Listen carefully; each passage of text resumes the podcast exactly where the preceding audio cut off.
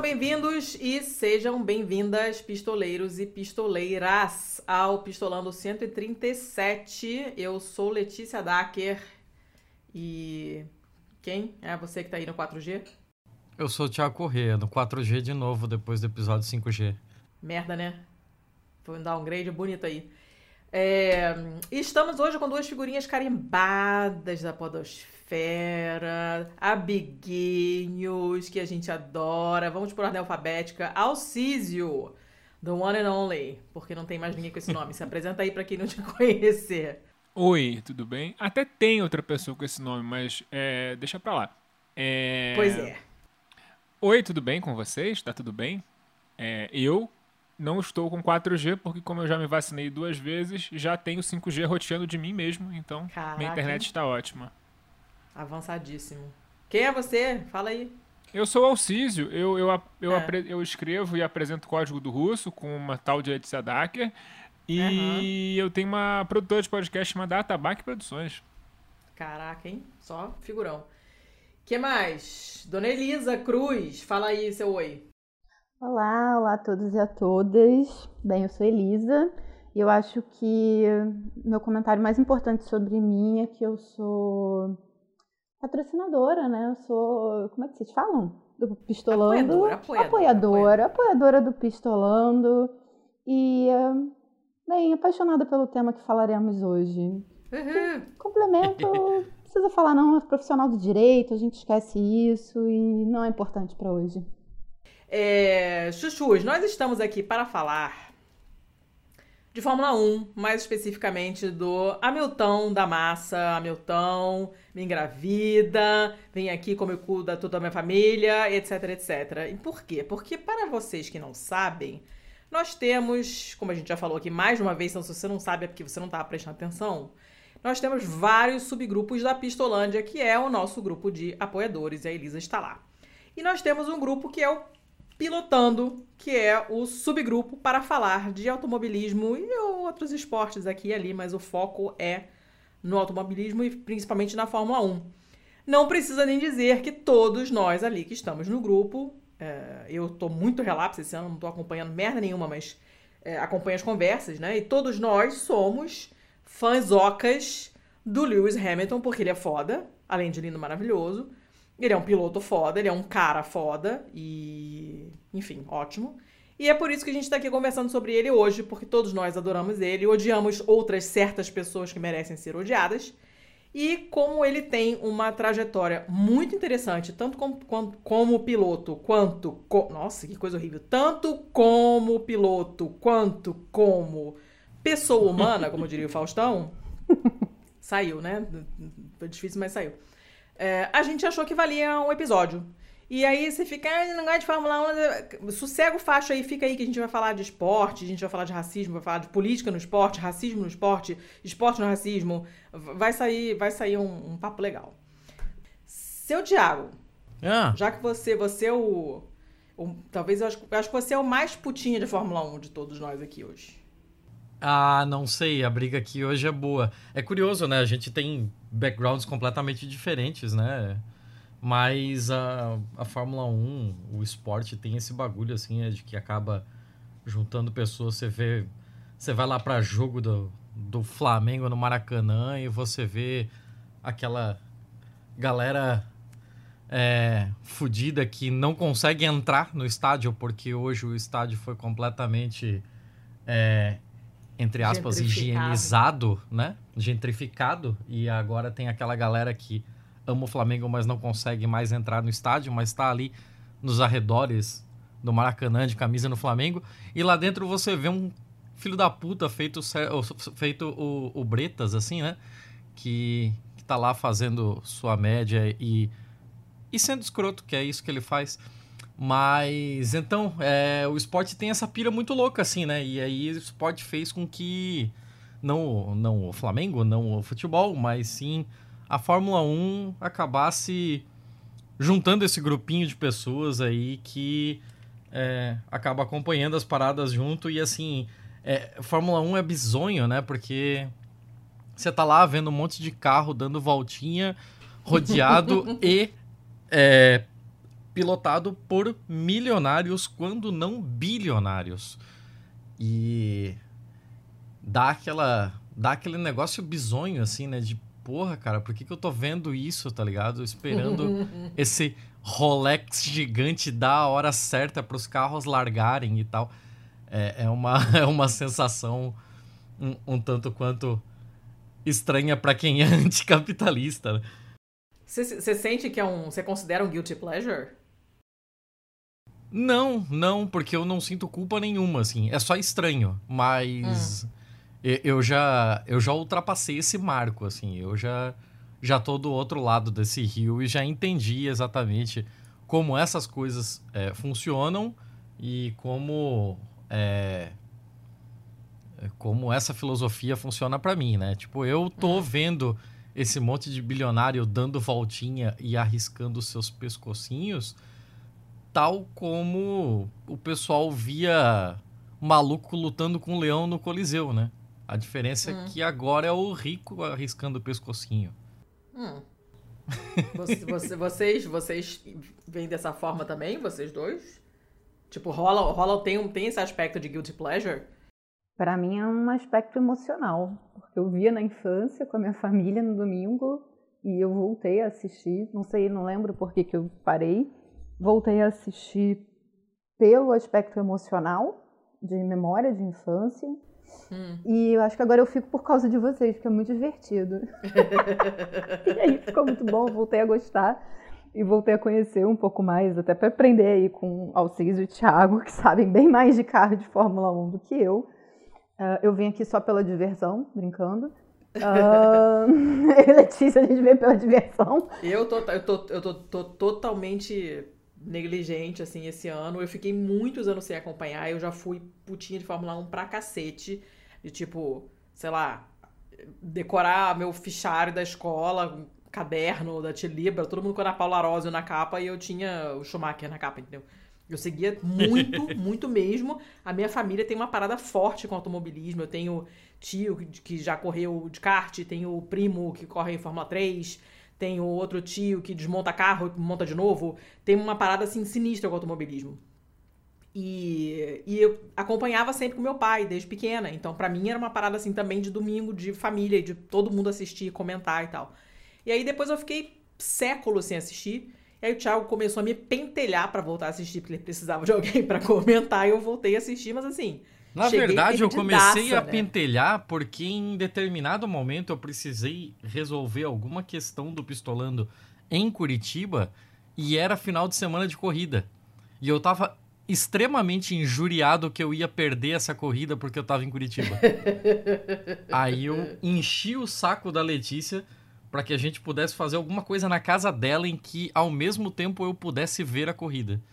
Isso, eu não me lembro de nenhum desse, desses detalhes, mas o fato é que eu passei a. voltei a acompanhar, mas assim, cheguei perdidaça e totalmente por fora das regras novas e da, da, dos nomes, não conhecia nenhum nome de ninguém, olhava assim, não entendia nada.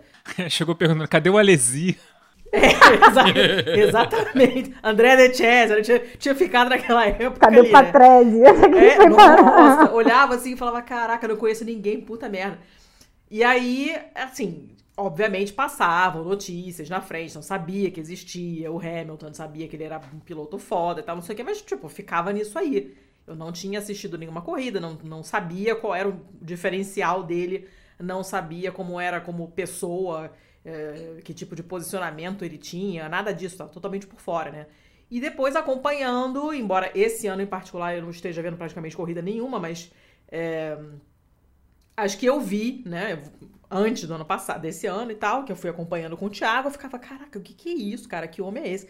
E a gente tem essa admiração por ele, assim, no grupo ali, no, no, no pilotando, porque ele efetivamente é um cara foda, né? Agora, por que, que ele é um cara foda? Além de ser um pilotaço, mas, Alciso, você que é mais técnicozinho, explica aí por Não, que, assim, que ele é um pilotaço. primeiramente, só que queria dizer tem? que, é, ah para responder a primeira pergunta que não deixaram responder, Desculpa. eu não vejo. Eu não Aqui vejo. É assim, você não sabe?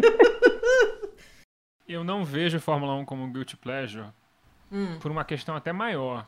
Porque eu acho que o motor de combustão na Fórmula 1, o motor de combustão interna, está fazendo tá no lugar dele, que é o lugar do lazer. É, se, ele, hum. se, ele, tivesse saído de todas as ruas, se tivesse só no lazer, seria melhor ainda. Seria talvez até um esporte mais democrático. Mas assim, eu acho, cara, é uma parada que eu acompanho desde que eu tenho, sei lá, dois anos de idade. A primeira coisa que eu quis fazer na minha vida depois de ser aposentado foi ser engenheiro. É, para quem não. O meu sonho quando de criança era ser engenheiro, era trabalhar na Fórmula 1. Claramente deu muito errado.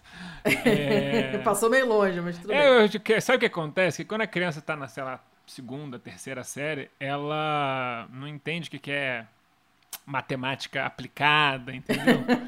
Física, essas coisas aí. Que quando chegou, eu falei, é, esse meu sonho não vai rolar não, não tem nenhuma aptidão para isso. Mas, de qualquer forma, eu, eu acho, enfim, passando para a pergunta do Hamilton, cara, o Hamilton é um piloto dos melhores, talvez o melhor, né? De todos os tempos. Eu acho que não só pelos números. É, porque, assim, se você pensar números, números de Fórmula 1, qual é o maior piloto de todos os tempos? Provavelmente é o Fanjo. Porque ele ganhou metade das corridas que ele correu numa época onde os carros quebravam, sei lá, por qualquer coisa, né? Inclusive, é... eu tenho um tio avô que correu com ele, mas tudo bem, só tô falando que minha família é meio bizarra. Provavelmente perdeu, inclusive, né? É Porque... É óbvio, não teve nada. é... Então, assim, é... se você. Mas tirando o Fanjo, que é uma coisa assim, uma coisa meio até fora do, do, do normal, né? Porque ele tem um índice de vitória comparável ao que os caras têm hoje nos carros que não quebram, né? Ele ainda é melhor que os caras, então assim, uma coisa. Não, e, e, ele sobreviveu, cara. Isso é, ele é, exatamente. Cara, ele não morreu. Isso ele é, sobreviveu. É ele ficou amigo do Fidel Castro, que é uma história maravilhosa. Que foi ter um uhum. grande prêmio em Cuba, né? Pra quem não sabe, é, antes do. É, haviam muitos grandes prêmios que não contavam pontos pro campeonato lá na década de 50, 60, 70. É assim que eles iam testar os lugares e tal. E tava rolando um grande prêmio em Cuba durante a Revolução Cubana. E ele virou prisioneiro. Falou: Ó, oh, seu fã, gente é muito seu fã não quer fazer nada de mal para você, mas porra, você vai meio que ter que ser o nosso. você vai ter que ser meu nosso refém aqui numa parada. Ele, não, beleza, tranquilo. E aí tal, passou, ele foi liberado e tal. Ele perguntaram pra ele como é que foi. Ele falou: foi ótimo. Aquele menino Fidel, muito, muito bacana. Fumamos um charuto juntos e tal. Foi super legal, adorei a revolução, quero mais e tal. Foi, foi uma história bem interessante do Fange. Mas voltando ao assunto, nessa era moderna, onde os carros são extremamente. É, o, que, o, que se exige, o que se exige de um piloto hoje é muito diferente do que se exigia da época do Fanjo, é muito diferente do que se exigia na época do Senna. Hoje o piloto tem que ser, além de um cara muito bom e muito concentrado, ele tem que ser um administrador do próprio carro, né?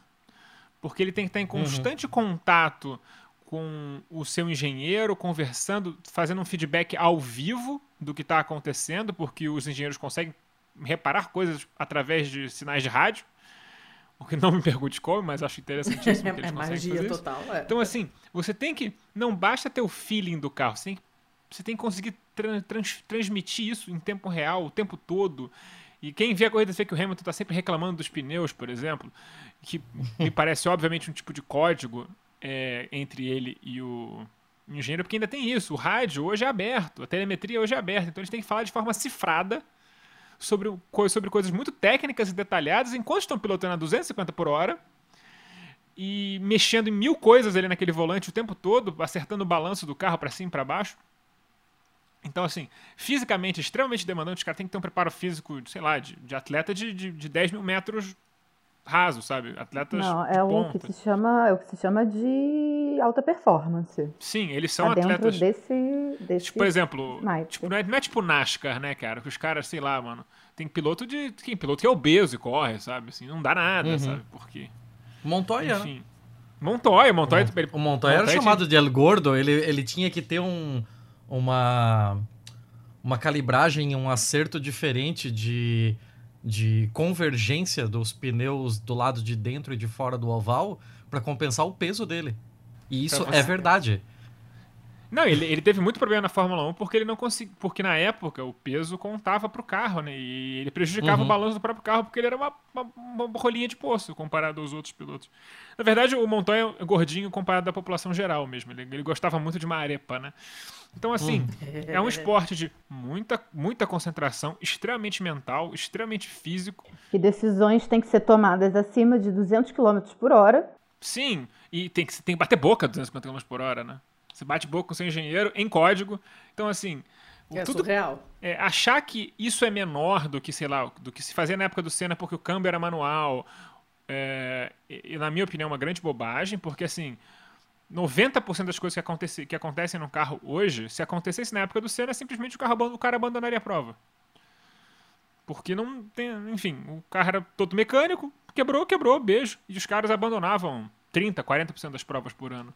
Hoje em dia o cara não pode abandonar, porque se ele abandonar uma prova, ele perdeu o campeonato. Então tem que fazer de tudo para administrar aquilo ali o tempo todo, tirar o máximo, é, desgastando o mínimo.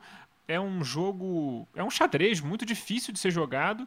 E o Hamilton é indiscutivelmente o melhor de todos nisso, né, cara? É assim, o, o, que ele tira dos carros dele em situações improváveis, em situação de desvantagem, especialmente nesse ano a gente está vendo isso porque em grande parte do campeonato ele teve o pior carro, ainda está se mantendo na briga, é espetacular, né? É espetacular.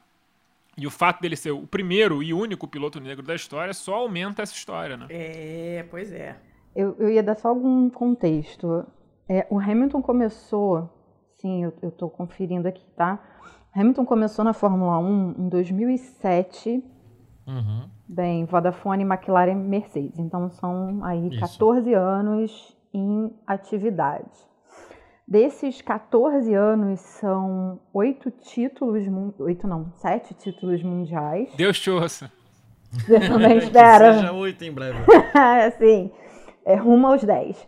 Um, sete vezes campeão, 2008, 14, 15, 17, 18, 19 e 20. Ou seja, ele está aí defendendo o. Gente, como é que fala cinco vezes? Quinto pro campeonato? Ah, tá defendendo o título. Vamos, penta, vamos, penta. vamos passar. Penta, obrigada, Letícia. Tá defendendo aí penta. o pentacampeonato. Inclusive, né? Olha que loucura. É, ele tá tentando penta, né? Só ele. É ele... Petra, porque, Só porque ele... o Rosberg ganhou 16. Boa, desde, que, desde que entraram para a Fórmula 1, só Vettel e Hamilton ganharam títulos, salvo o Rosberg uma vez. Peraí, peraí, que dado é esse? De, desde o quê? Desde que os dois entraram para a Fórmula 1, Hamilton e o Vettel, só eles dois ganharam os títulos, tirando uma vez do Rosberg. Ah, tá, tá, tá. Tirando o Rosberg, tá. 2016 o Rosberg. E última informação é que desses 14 anos ele já tem 101 vitórias.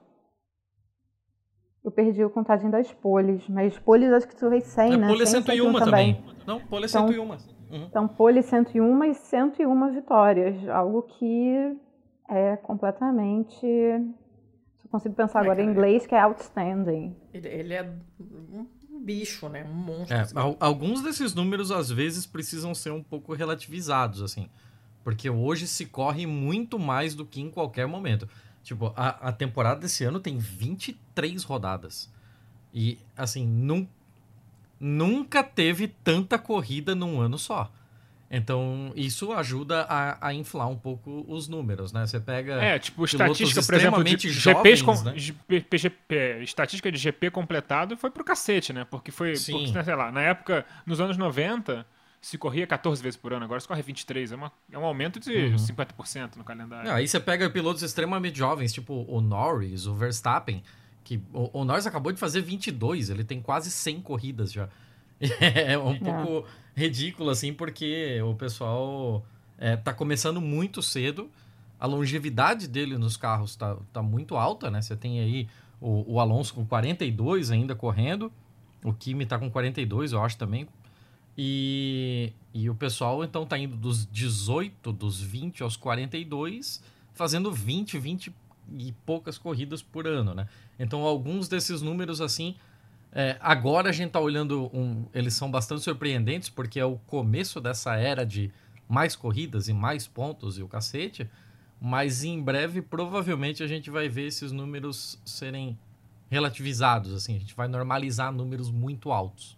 Mas aí entra um pouco no que você estava falando. Tem, a gente pode comparar, mas comparar entendendo que a história da uhum. Fórmula 1 é completamente diferente. Então. Ah, sim, sim, sim. Não tem nem como, né? Tinha uma época, nos anos 90, que só os seis primeiros ganhavam pontos.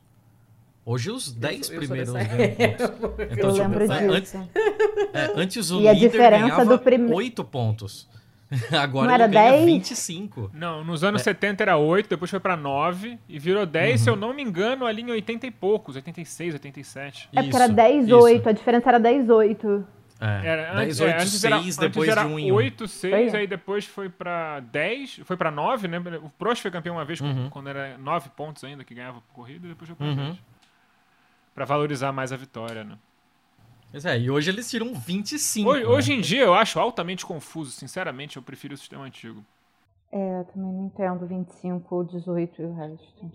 É, o problema do sistema antigo era a, a- o desprestígio que ele dava para algumas empresas bastante valentes que faziam um meio de campeonato bem decente, mas nunca dava ponto. Porque se você tem só é, os seis primeiros lugares tomando pontos, você vai ter os três melhores carros, né, as três melhores equipes preenchendo os seis primeiros lugares e todo mundo que vem atrás fica sem ponto nenhum. O que é um tanto bizonho, né? Imagina. Não, eu entendo, o- especialmente porque hoje em dia, como ninguém abandona, você tem que dar ponto pra mais gente. Realmente, faz sentido, mas, Uhum. enfim. É, eu acho que os carros deviam abandonar mais, na verdade. Devia ter um índice de falha nos carros, uma coisa meio artificial mesmo. Só, seu carro vai quebrar umas vezes por ano aí. Alguém vai sabotar seu carro nessa corrida. Se vira. Agora eu vou dar uma declaração polêmica, até para juntar com o que falou que é o único, é o único piloto negro. Eu acho que, embora excepcional, desde, desde o início da carreira, e com certeza até 2019, quando ele ganhou ali o quinto campeonato, eu tenho a impressão que pra gente, eu tenho a impressão que o Hamilton ganha uma projeção maior quando durante a, a gente estava durante a pandemia, ele surge no Black Lives Matter é, em razão da morte do George Floyd. E aquele momento em que ele surge no meio da população em processo de luta, né, de debate, eu acho que aquele dali é um momento muito sério de mudança da carreira dele, da visão que todo mundo tinha sobre ele porque ele deixa de ser apenas um piloto excepcional no que ele faz na Fórmula 1, mas ele passa também a ser um piloto que abertamente defende determinadas pautas que nunca haviam chegado na Fórmula 1. Ele já tinha se posicionado é, em algum momento, em algum, sei lá, dado algum tipo de posicionamento político em alguma corrida ou entrevista, alguma coisa assim? Ou, ou foi essa foi realmente a primeira coisa? Tudo bem que a gente está falando do impacto do, do, do Black Lives Matter porque é uma coisa enorme, mas ele já tinha mencionado, dado algum indício de que esse tipo de coisa estava no radar dele assim antes? Vocês lembram? Eu não lembro, Ah. mas En- Então, assim, é, tem coisas e coisas, né? Porque, tipo, se você for ver, é, ele já tinha algumas posições um pouco diferentes do usual desde 2017. Assim, em 2017 ele se tornou vegano. Hum. Então ele já tinha uma, uma visão diferente sobre a, a relação dele com comida e tal. Claro que isso nunca virou exatamente um negócio que a gente gostaria, assim, não é aquele negócio de virar uma pauta anticapitalista. Ele não virou vegano porque o agro está fodendo o planeta. Ele virou Hum. vegano porque eu não quero sofrimento de boizinhos no meu prato. Hum. O que é, é uma causa válida, é uma causa justa, sim, mas não é uma causa que muda o mundo. Não é, é, é aquele negócio de você tomar um banho de cinco minutos para Samarco poder explodir uma nova barragem. Então, é, não sei, assim, é, eu acho que ah, essa, esse crescendo foi uma construção dele de, de um crescendo de visões levemente diferentes do resto do pessoal. Então aí ele começou a fazer esse, esse esquema de, de virar vegano aos poucos. Eu acho que ele virou vegetariano e depois vegano. Ah, depois ele entrou numa parada de meditação. Ele foi virando o carinha, o, o namastê ali, o gratiluz, até o momento em que o pau cantou por causa do George Floyd. Aí a gente viu ele bem mais aguerrido mesmo. E, porra, muito próximo também a gente teve a, a morte do Chadwick Boseman, né? Do Uhum. Pantera Negra, que era bem amigo dele. Ele é um cara extremamente bem relacionado com o pessoal do rap, do hip hop, do R&B americanos. Então, que é uma galera que né, é, não todos, Engajada, mas né? parte deles é muito engajada, tem muita letra de consciência social. Então, eu acho que isso meio que criou o caldo cultural assim que, que fez o Hamilton virar esse Hamilton que a gente vê hoje, né? E como é que é a relação deles, dele com outros pilotos, assim? Porque, tipo, a gente sabe do, do bromance ali do, do Sainz com o Lando e tal, não sei o quê. A gente sabe que tem uns que são mais amigos que outros e nananana. Como é que é ele com os outros pilotos? Assim, porque ele claramente está bem fora da curva, né? Com relação à média dos, do- dos outros pilotos que cresceram no- ali nas quebradas de Mônaco e, e por aí vai, né? Que nem o Leclerc, o menino Leclerc. As quebradas de Mônaco. É, foi, Ou é, as termo- quebradas russas. é o melhor, é o melhor termo criado pelo Flávio Gomes, né? Não é? O Leclerc é um menino muito pobre, vendia brigadeiro no sinal em Mônaco. Brown, Brownie. É porque, é porque como em Mônaco todo mundo é muito rico, ele, ele Leclerc. É, o- é Eclair do Leclerc, muito bom. É, ele, vendia. Ele vendia, ele vendia petit gâteau quando o pessoal parava no valer, né? Não, e aí, como é, que- Caraca, como é tem um Mônaco, né, cara? Leclerc, tá tudo as pronto, gorjetas eram tipo, as gorjetas eram tipo 500 euros e tal, e foi assim que ele foi pra Fórmula 1. É assim que ele financiou a carreira dele.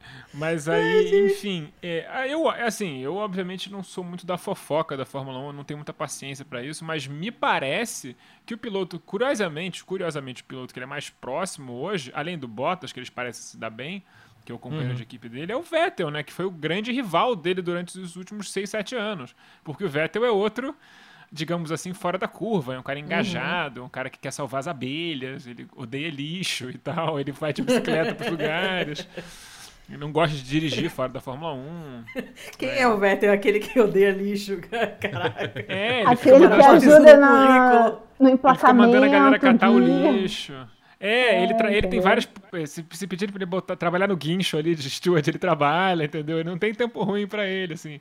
Ele me parece também uma pessoa muito. ah, muito pé no chão, né? E se for parar pra pensar, isso faz todo sentido. Porque isso é uma, existe uma divisão de classe na Fórmula 1, né? É, Uhum. Hoje não, todo mundo ali é rico, mas de origem, eu digo. O Hamilton, o Vettel e o Ocon, que é o piloto da Alpine, são os únicos que têm origem trabalhadora, que os pais não eram ricos, né? Vocês vão querer fazer um, re- um reviewzinho é, rapidão, passando dos 20, assim? É, Ou vamos, não? vamos lá, vamos fazer um review das origens. É, vamos passar das origens. rapidão, né? Vamos lá. McLaren com Bottas e Hamilton. Opa, não, McLaren Mercedes. com Bottas? O quê? Mercedes. Tá? A Mercedes, Quer matar o perdão, Thiago do perdão, coração, perdão. garoto? A Mercedes com Bottas e Hamilton, Hamilton de origem proletária. O Bottas, sinceramente, eu não sei, mas assim, o automobilismo finlandês costuma costuma formar as pessoas sem exigir que elas sejam podre de rica, então eu acho que não, o Bottas não necessariamente deve ter sido um cara super rico na, na infância. nem Não, o Kimi- cara, nem o Bottas, era. se eu não me engano, a mãe do Bottas era costureira. O pai dele tinha alguma relação com o mercado funerário. Eu não lembro se ele era dono de uma funerária ou se ele era coveiro. É, é alguma Como coisa é que eu nesse não sentido. sei disso, gente. O Bottas é o. É, o Bottas então herdou alguma coisa, né? Porque ele é o coveiro da nossa alegria em muitas corridas. É o Undertaker, né? Pois é. Aí a, a Ele Ferrari. joga pá de cal. a Ferrari tem o Charles Leclerc e o Carlos Sainz Jr., dois playboys aços, né? Inclusive o Carlos Sainz Rapidinho, Jr. é Cídio, Júnior vamos- por causa. Fala. Ó, o pai tinha uma pequena empresa de limpeza. Agora o inglês vai me faltar. É, a mãe era Undertaker. A mãe que era coveira. É. A, a mãe é, era a mãe era coveira. coveira. É, a mãe era coveira. Caraca. Eu lembrava um vagamente disso.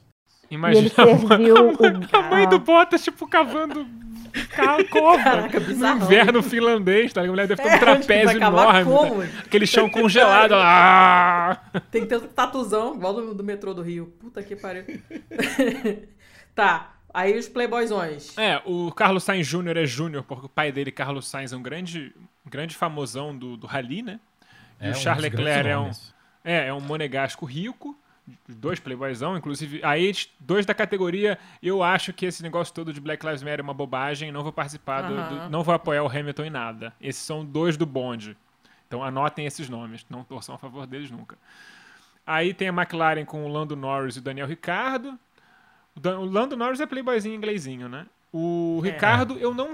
Ele, é, como ele é do programa da, da Red Bull, eu não sei se ele era tipo rico pra cacete, mas eu, classe ele, média é, australiana. É, classe, média, classe média uhum. australiana. Novamente, outro lugar que o automobilismo ainda consegue formar pessoas sem que elas sejam zilionárias é a Austrália, né? Só você vê que na F2 tem o Oscar Piastri ainda, então você vê que uhum. é um país que ainda forma pilotos. E depois a gente pode ah, falar e a V8 se forma. Porque, de lá é muito É, forte, quem né? forma, por que se forma, da cultura de automobilismo dos países, acho que talvez seja um debate interessante. Uh, vamos lá, é, já foram três, vamos lá para Aston Martin. É Lance Stroll e Sebastian Vettel. O Sebastian Vettel de origem trabalhadora. O Lance Stroll é filho do dono da equipe, que por acaso é um dos sócios da Bombardier, da fabricante de avião. Então, um pouco rico. Só. Um pouco rico. Só. É. é. É, tipo, aí papai, indo... que que, é, o que, que, você quer? Eu quero virar piloto. Noel vai me dar de Natal. É, eu te dou uma equipe de Fórmula 1.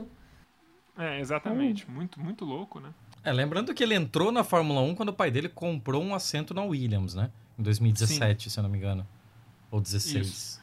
Era e ele, já, Sirotkin. E, já comprava, e já comprava equipes de base para ele correr na Europa há muito tempo, né? O, uhum. o Lawrence Stroll. Bom, falando em Williams, a própria Williams tem o Latifi, que é um playboyzaço, outro bilionário, dessa vez da indústria da comida, a família dele, né? Uhum. E é um péssimo piloto, meu Deus, tá claramente só por causa do dinheiro ali. E o Russell também, playboyzinho inglês. Apesar de que o, play, que o playboyzinho o Russell tem, tem talento, né? Tem algo para se não, ele é bom. lapidar ali. Uhum. Não, ele é bom, assim, eu não tô julgando se é ruim ou se é bom, tô falando de origem de classe. É, Alpine, Alpine. tem o tem o Ocon, que o pai dele era mecânico e tal, uma história, história de menino Charlinho total, ele, né? é, o pai dele vendeu a casa, é, eles passaram a morar num trailer e iam com o trailer de, de pista em pista. Todo, eles investiram todo o dinheiro da família na carreira. É, o Ocon era pobre. o Ocon era realmente pobre mesmo. O, e, o, e o Alonso era playboy espanhol.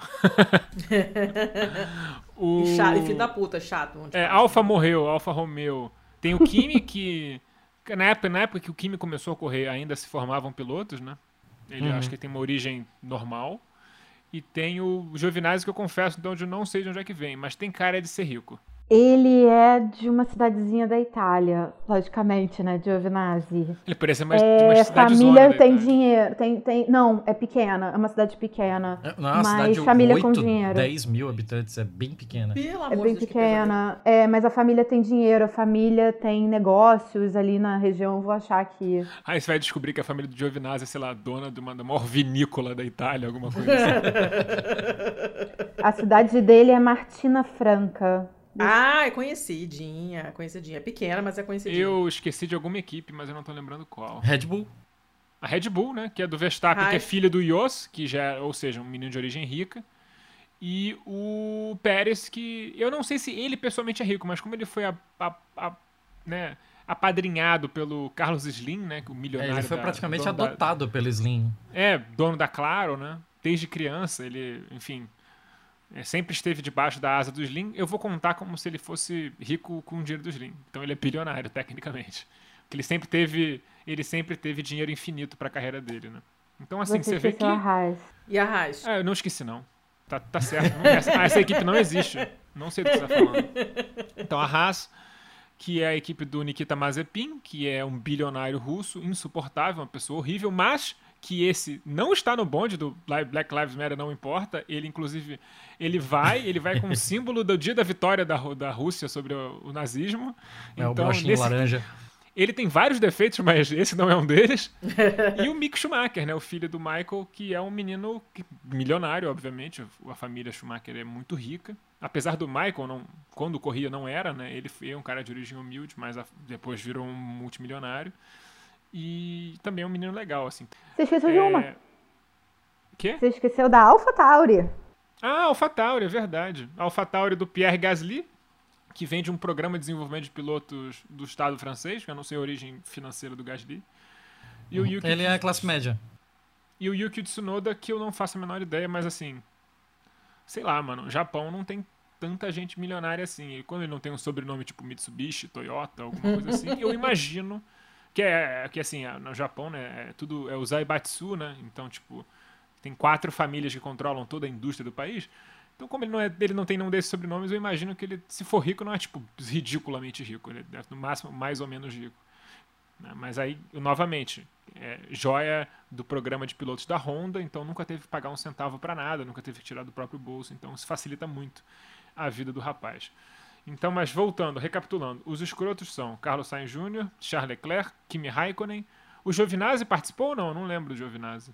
Vou, já pesquisei aqui, tadinho. Vamos tirar o Giovinazzi da lista, porque. Não, o Giovinazzi é dos bonzinhos. Ele não, acho que ele não, ele não ficou. Não, mod, achei aqui Modest Family. Família modesta, o pai era vendedor. Então, certo, família... mas não, tô falando do pessoal que se recusou a, a, a entrar no bonde do, do Lewis. Alonso, não? Verstappen. Verstappen. O Alonso não tava, hein? O Alonso não tinha voltado, foi 2020. É, mas, mas, assim, a gente, sabe, a gente sabe que o Alonso não participaria se pudesse. É claro. É, mas foi ah, Verstappen, Leclerc, Sainz e Sainz. Não, foram que só. Foi o Kimi e teve mais um. O Kimi, sério? Kimi, Kimi, sim. E teve mais e um. o Huckenberg que, que não tava também mais. Não, o Huckenberg, Huckenberg não, não o Magnussen. Foi o Magnussen? Acho que era o Magnussen. O Magnussen sempre foi um babaquinha também, ele sempre teve ele sempre teve uma, uma família de playboy.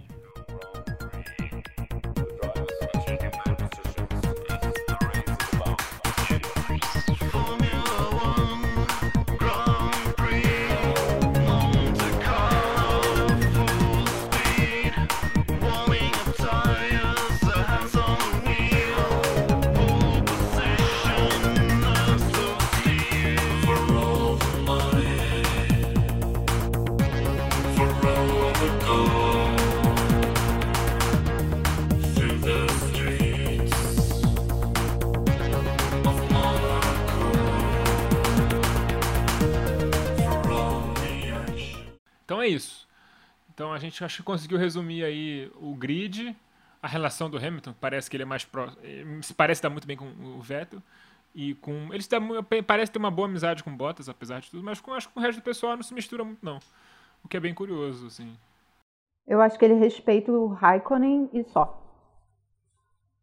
Acho que é, é, é uma ganhou. questão de respeito voltada mais para a parte de é, admiração enquanto piloto, né? Porque é aquele pessoal que era da velha guarda e pegou. Acho uma que outra... eles correram juntos na mesma equipe? Eles correram junto na McLaren? Não, né? Ele tava com o Alonso N na McLaren quando ele surgiu, o Hamilton. Não, não. Ele, ele saiu da McLaren e ele já estreou contra o, contra o Alonso mesmo. O Kimi já tinha ido para Ferrari. Inclusive 2007, é bom lembrar, né, que o, o Alonso chegou na McLaren para ser dono da equipe em 2007. O Hamilton engole ele em 2007, quase é campeão no primeiro ano. No segundo, que o Kimi é campeão em 2007, né? Em 2008 uhum. o, o, Hamilton já é campeão e o, e, e, o enquanto e o Hamilton e o Alonso, que já era bicampeão mundial, entra em parafuso, né? Uma relação dele com a McLaren vai pro cacete, porque ele não consegue aceitar não ser o centro das atenções. Então, assim, pois é. Eu acho que, nesse, acho que nesse rolê todo a gente só esqueceu de contar qual foi o negocinho, o que, que o Hamilton fez no ano passado que foi um movimento é, de respeito a pessoas negras e vítimas de racismo, especialmente pessoas mortas. E ele propôs que no início de cada corrida se ajoelhasse em respeito a essas pessoas. E esses cinco corredores citados. É, todo mundo colocava uma. A ideia é que todo mundo colocasse uma camisa, tipo, End Racism e tal, Black Lives Matter e tal, alguma coisa nesse, nessas mensagens. E esses Tinha cinco até não ali no, no Halo ali dos carros também tinha, não sim, tinha? Não sim. chegaram a botar e tal? É, é depende, a, a McLaren coloca uma mensagem...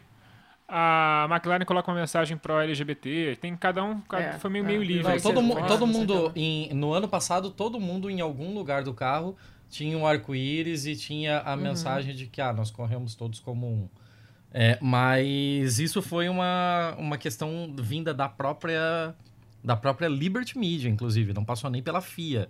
O que o Hamilton tentou fazer era passar via FIA uma, uma deliberação para mudar uma certa rotina, né?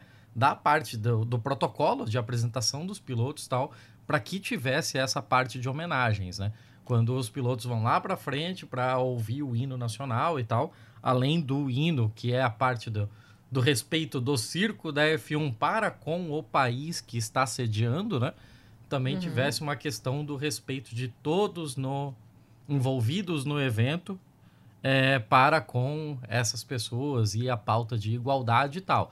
Então, tanto é que em determinado momento a, a FIA é, pretendia, inclusive, é, determinar via protocolo como deveriam ser as camisas de, dos, dos pilotos para esse momento do evento, para que é, eles não fizessem racismo reverso, meu. Porque imagina, você pode estar levando ali alguma coisa que, que deixa uma que deixa um cara da Ku Klux Klan é, pessoalmente envolvido. Ele acha que é contra não, ele o negócio, pior, se sabe? fosse livre, se fosse livre, o Verstappen podia aparecer com All Lives Matter, alguma coisa assim, né? Então, é melhor, melhor padronizar. é, é mas aí né? nesse tipo de coisa eles empombaram com o Vettel, né? Quando o Vettel levou é, uma camisa é, em apoio à causa LGBT na Hungria, que é ah, um país é, completamente é, escroto, né? Então, é, começou a ter algum tipo de atrito entre o próprio circo da F1 e os seus países sede, porque, porra, é, é foda, né? O dinheiro agora tá levando é, para É, assim, a Hungria até a Hungria é uma prova bem tradicional já, mas é porque a Hungria uhum. não era assim, né? A Hungria foi Exato, ficando assim. É, exatamente. É, últimos anos. Mas agora, esse movimento da. Desculpa, fala. eu, só ia, eu só ia oferecer um certo contexto, porque perto da corrida. Vamos lá. Só ia lembrar o seguinte: duas coisas. Primeiro, o Hamilton no ano passado tenta contornar certas proibições colocando mensagens na máscara ou usando camisas ou bonés com mensagem. Uhum, uhum. Para 2021, a Liberty decide retirar o tema, a, a, a, frase We Race as One dos carros. Então, isso foi oficialmente tirado pela FIA. Uhum. Pela Liberty. E, isso, perdão, obrigada, pela Liberty. E essa história da Hungria e o Vettel aconteceu próximo de um jogo da Eurocopa em que o estádio isso. alemão não poderia colocar as cores da bandeira LGBT. Foi proibido pela UEFA. E a Porque corrida iria ofender as suscetibilidades dos húngaros que iam jogar contra eles. É, é isso. Que e ótimo, aí né? o Vettel vai e. Bem, ele usa um tênis colorido, não é? Ele usa um tênis, ele, ele, ele usou ele, máscara. Ele, também, ele, né? fez, ele usou máscara e quando ele foi pro pódio, ele botou uma blusa. Uhum. Porque ele chegou, ele chegou em segundo lugar naquela corrida e depois foi desqualificado. Eu e até hoje foi acho tirado, que foi por, causa, uhum. foi por causa disso que desqualificaram ele, mas enfim. e assim, essa questão que a Elisa trouxe da relação com o futebol, inclusive foi uma coisa que foi uma coisa meio que coordenada, né? Porque os próprios atletas alemães também fizeram isso. Jogaram com, com chuteiras coloridas, jogaram com um cadarço colorido. A braçadeira de capitão de arco-íris. A braçadeira de capitão do Neuer era, era de arco-íris e tal. Então, assim, foi uma coisa meio coordenada na mesma época. E falando em Eurocopa, falando de Hungria, é bom lembrar que os jogos em Budapeste foram muitos, porque não havia restrição de Covid na Hungria, né? Porque foda-se. É, até eu, né? É, havia uma torcida toda de camisas pretas fazendo símbolos homofóbicos, racistas durante a partida. Foi uma, uma foi uma maravilha, assim. É tudo. É um, a é gente um festival, fala, né? Um a gente é um fala festival. muito, ah, porque o Fórmula 1 é esporte de playboy, aí tem essas coisas. Mas a gente vê o futebol que é o esporte mais popular do mundo, tem a sua, uma das suas, uh, dos seus, enfim, organizadores do, do, do esporte passando pano violentamente para isso. E, e, aí, se a gente for para fazer um debate maior, é, são poucos os esportes que levam de fato a causa do racismo a sério no, no esporte, né? Futebol não tipo é um deles, definitivamente. Eu não, vou te dizer poucos. que Dá nesse um sentido, eu acho que até que as ligas americanas de esporte são as melhores nesse sentido. Especialmente, por exemplo, ah, e o Colin a Kaepernick. NBA, a NBA... é, a N, não, mas a NBA é majoritariamente negra. Aí, talvez a NBA seja a liga mais... A liga que, tipo assim, os caras não conseguem. Porque, assim, se você tirar... Se você começar a sacanear os negros no basquete Cara, é melhor vocês procurar outro esporte, né? Porque todos os grandes lacrosse, né? É, com exceção do, do Doncic, que é um, um esloveno, todo mundo que é bom é negro. Então, assim, tu vai tirar os caras do jogo, vai começar a sacanear os caras. Mas mesmo na, nos esportes americanos, onde quando o cara faz uma crítica ali que já começa a beirar a falar de dinheiro, de relações de, de trabalho, de relações de classe, aí não pode, né? Então, enfim. O todo, futebol todo americano tem problemas sérios. Não, futebol americano tem problemas seríssimos, assim. É, aí, como assim? Não, não é minha especialidade, a gente não veio falar disso aqui hoje, mas tem problemas sérios. em grande parte, com os esportes americanos, como eles são um cartel, né? Ou seja, os donos, eles controlam a, a tu, como, como o negócio é jogado e a divisão de grana já é pré-acertada, né?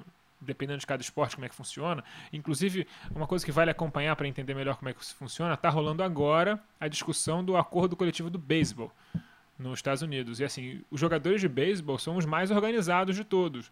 Eles, inclusive, já, já pararam o campeonato nos anos 90, não teve final, foi um, quase acabou o esporte, eles quase que faliram a liga só por, só por de raiva dos donos. Então, assim, vale a pena acompanhar, porque tem, tá com cara de que vai dar problema. É um esporte que já foi muito negro no, nos Estados Unidos. Hoje em dia, por causa da, do rearranjo urbano nos Estados Unidos, a quantidade de negros que jogam beisebol caiu muito. Mas é um esporte muito latino, né? Tem muitos cubanos, venezuelanos, mexicanos, dominicanos no esporte, um esporte, é, enfim. E essa galera se é muito unida, né? E eles gostam de brigar. É bem legal. Mas, enfim, feito essa parte, é, racismo é um problema em todos os esportes, porque é um problema na nossa sociedade, né? A gente tem que entender isso como, obviamente, é, é, muito louco, né? Porque isso é uma coisa que muitos, muitos militantes, camaradas meus comentam, né? Que falam assim, ah, o racismo é estrutural. E você pergunta pra pessoa, qual é a estrutura? E a pessoa não responde. Aí fica difícil.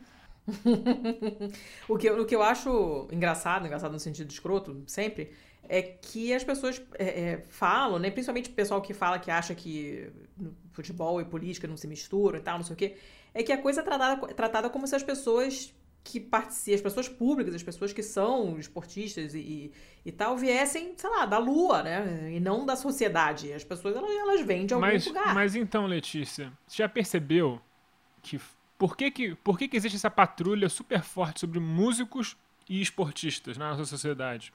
Porque são duas das poucas caminhos da vida onde você consegue ficar muito rico e ainda assim ser uma pessoa legal.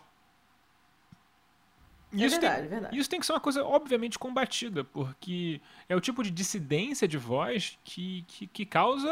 que causa essas. Uh, que causa desgaste, né? Só você ver, sei lá, por exemplo, o, a peste na vida dos caras do, da organização do boxe, que era o Muhammad Ali. Uhum. Para eles é. E não, você não tinha como não não tolerá-lo de alguma forma, porque ele é o melhor de todos os tempos. Então, o cara era um monstro, então você tinha que tolerar o cara. Mas é, um, é, uma, é uma receita perigosa, né? É uma receita perigosa que é. E, por exemplo, o Kaepernick, que foi citado aí, né? O cara, como ele era apenas um bom atleta, foi facilmente. Legal, o Hamilton não poderia ser ignorado na Fórmula 1. Eu acho que sabendo disso, ele soube usar muito bem a imagem dele para fazer muita coisa legal, né? E eu acho que vale, vale dizer que ele conseguiu instituir muitos programas de longo prazo na Fórmula 1. Não foi uma coisa pontual do tipo, ah, pintou de preto, acabou.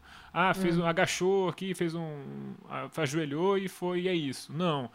Criou um programa de inclusão de mulheres e negros dentro das, das equipes e tal, da própria Liberty de diversificar mais o, o corpo da Liberty, que é a empresa que controla a Fórmula 1. Né?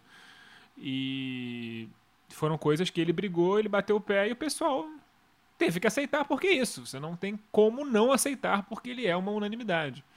E obviamente isso gera muito raiva, muita backlash aí, a galera. Enfim, quando, quando o público voltou, né? Infelizmente, em muitas corridas ele tem sido vaiado por motivos que claramente não são de pista. Porque, né?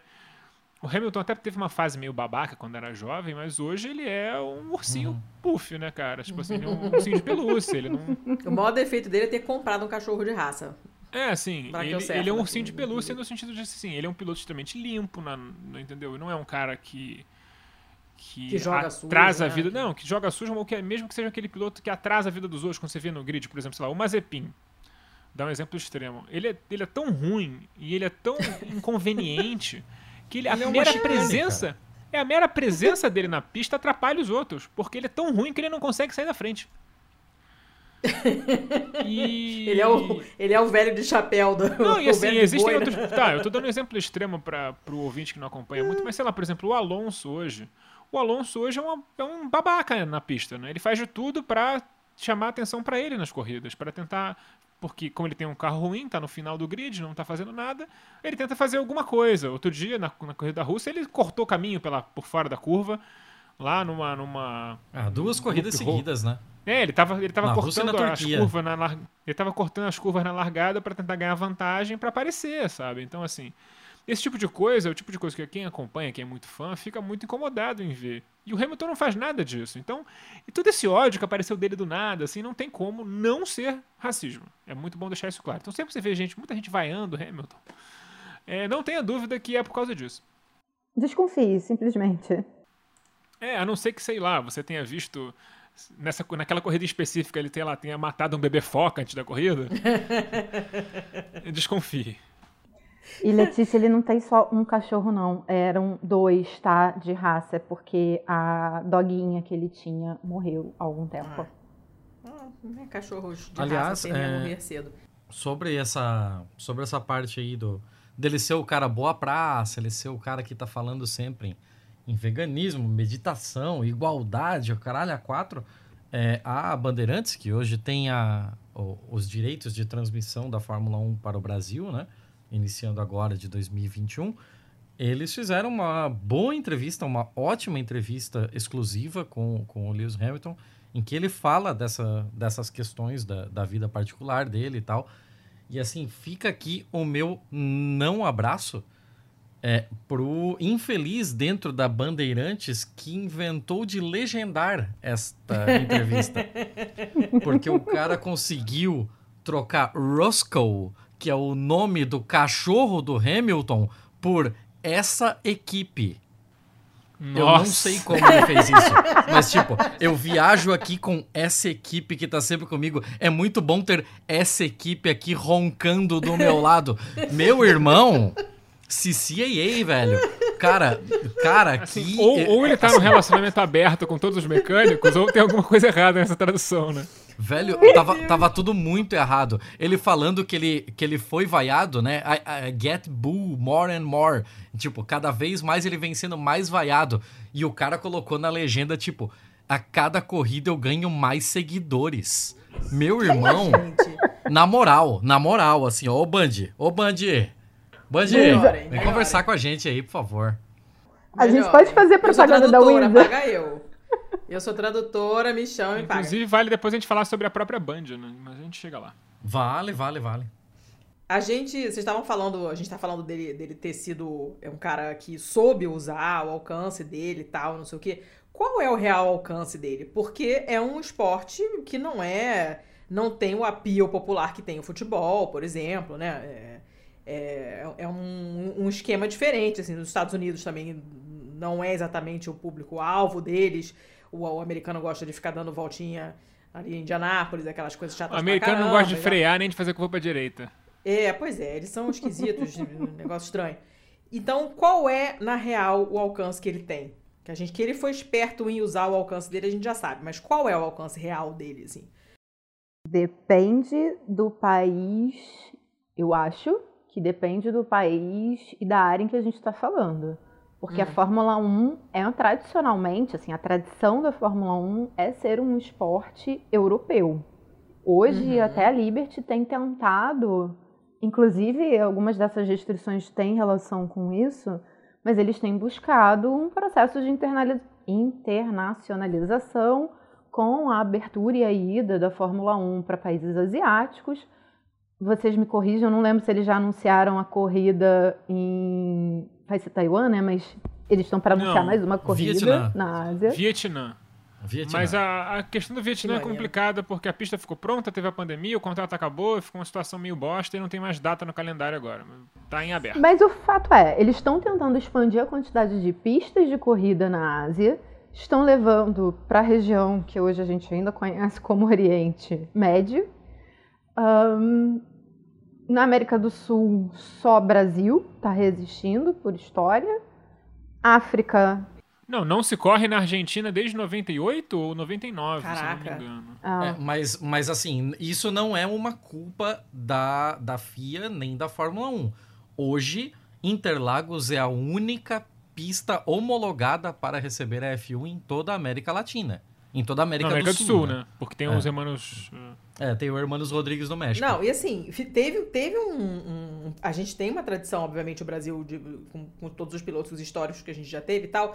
E, e, e, assim, é um esporte que o pessoal tinha aquela coisa do Galvão Bueno no domingo narrando, todo mundo sabia que tinha, o pessoal em geral assistia e tal. Mas teve um período em que a parada meio que foi meio que esquecida, né? Tanto é que não é a Globo mais que transmite, o que é muito bizarro. Mas, Letícia, só pra fechar, assim, Ah. rapidinho, desculpa. A gente ainda tá. A Liberty ainda tá tentando levar para os Estados Unidos. Então, entender o impacto do Hamilton entender onde o esporte, não só em território, mas entender o território que a Fórmula 1 ocupa e a classe que a Fórmula 1 ocupa. Pois é, inclusive é, é o que eu ia falar, quando, quando eu voltei a assistir, por culpa do, do seu Thiago, eu não reconhecia não só os nomes dos pilotos e as novas regras e tal, mas tudo, todo o visual me pareceu incrivelmente diferente. E não só diferente no sentido de, ah, tá mais moderninho. Ficou assim, muito claramente gamificado.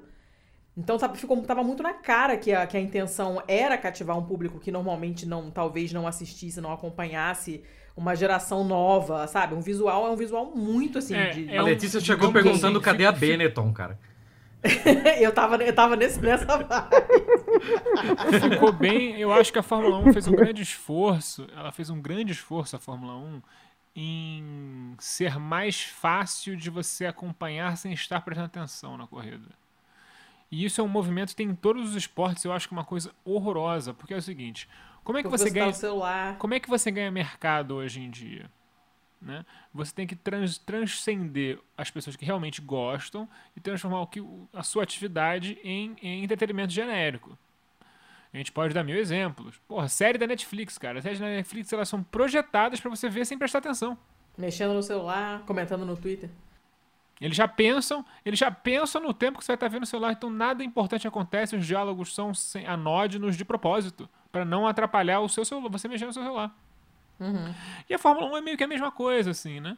Eles têm deixado um monte de informação ali na tela, você olha para a tela, beleza, eu tô vendo o que está acontecendo. Até porque, verdade seja dita, é, as mudanças de regras, especialmente a última grande mudança de regra que fez a Mercedes virar a máquina que ela virou na era híbrida, é, deixou o campeonato muito pouco competitivo, né? Assim, as corridas teve- muitos anos de corrida muito ruim, assim. Eu, eu confesso que a- essa essa era de domínio do Hamilton eu acompanhei muito pouco, porque é muito chato.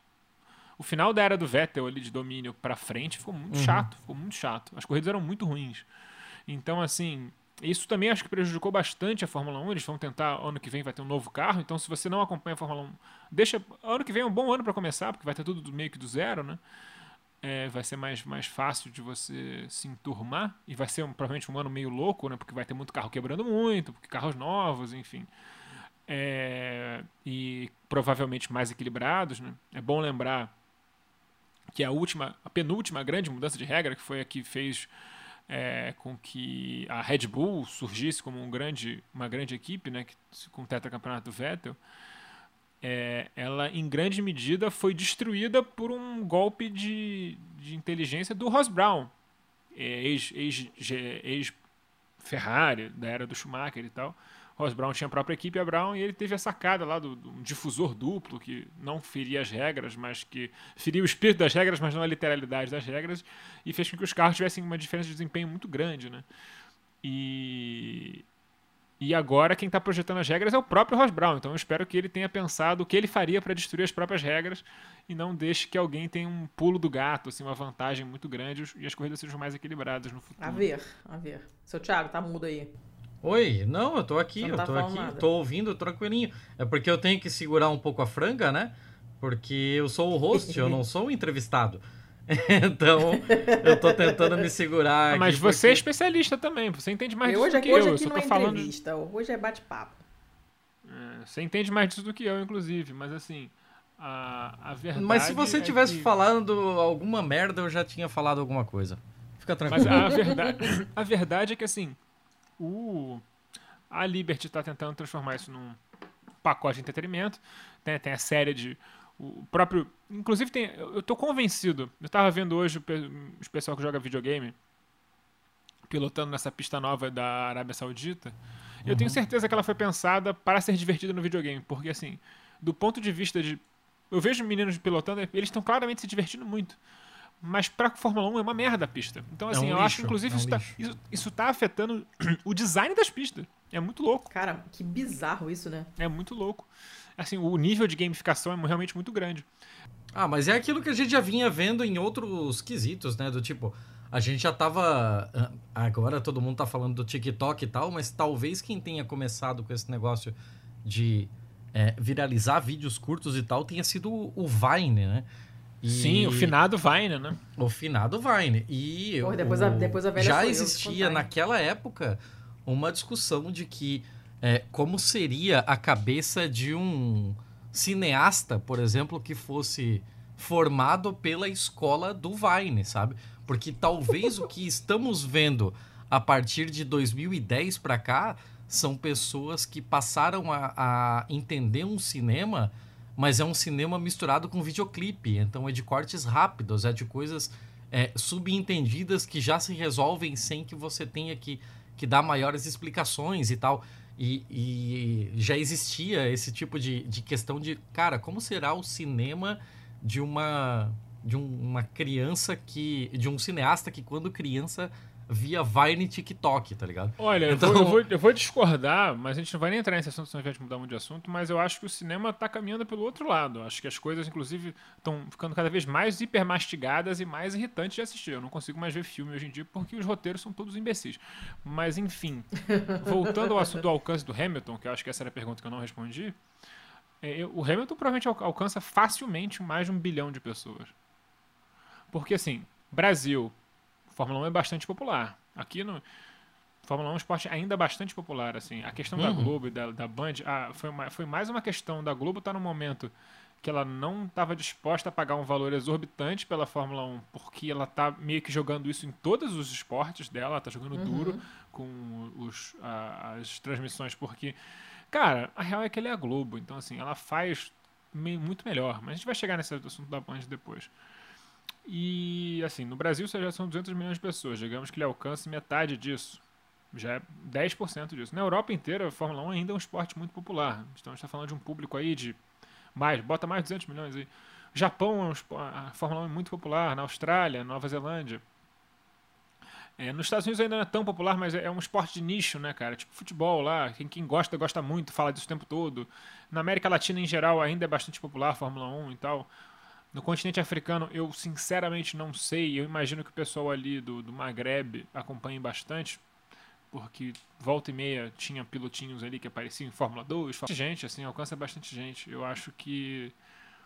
é, e ele transcendeu muito o público da Fórmula 1, né? Tem- isso é uma coisa muito importante de ser lembrada, eu acho.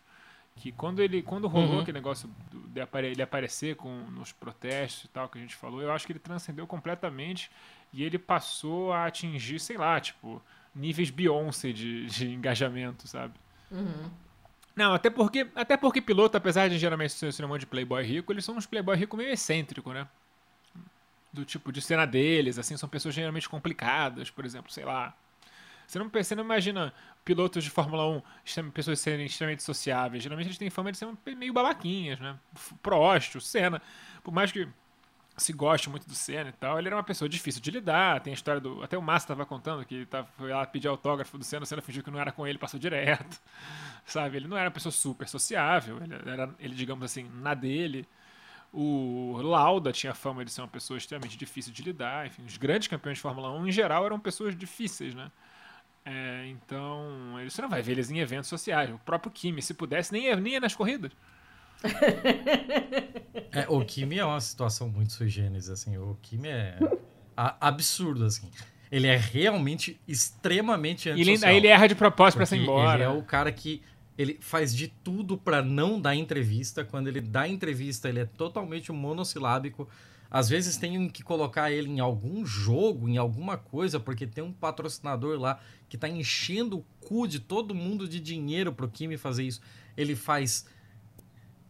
É, ele erra de propósito pra ir embora. Ele claramente faz as coisas de má vontade. E isso, Caraca. quanto mais emburrado com aquela situação ele tá, o pessoal gosta cada vez mais dele porque ele simplesmente não liga que as pessoas estejam percebendo, assim. Ele é o, o símbolo do foda-se. Então, ele ficou com essa, com essa fama, assim. Não, inclusive foi uma coisa que foi, quando ele voltou pra Fórmula 1 em 2014 para correr de Lotus, foi uma coisa que até foi brincada na, na, na, tipo, na apresentação da própria Lotus. A Lotus, inclusive eu acho que a Lotus fez muito desse personagem dele, porque ele tinha sua fama dentro do circo, né? E depois eles expandiram isso muito para fora, tipo, botaram a personalidade escrota do Kimi para fora, assim e transformaram isso em algo, né?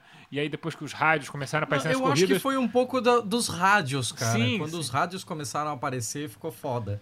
Inclusive, é, é, a própria história de como ele volta para a Ferrari, né? Que a Ferrari demitiu ele. É, teve, tiveram uma disputa trabalhista. Teve uma disputa trabalhista com a Ferrari. E aí ele, como. como a, a, todo, ele era odiado na Ferrari e ele, para punir a Ferrari, fez a Ferrari aceitasse ele de volta. Ah, Entendeu? É tipo assim, Você não sabia. Vocês vão ter que lidar com a minha presença aí por mais dois anos, então, para pagar a dívida que ficou, do, do, da rescisão mal feita lá que rolou. Então, assim. Eles foram condenados a conviver com o Raikkonen. Sim, é isso. é uma coisa sensacional. Então, que assim, viagem, é, o Raikkonen, de fato, é, é, é, uma, é uma coisa sui generis, né? Porque ele é essa pessoa esquisita que ninguém gosta, mas é que acabou se virando um querido por causa disso. Mas não passa, não, acho que não, não dá pra pedir autógrafo pra ele que ele vai te ignorar. Ele vai passar direto.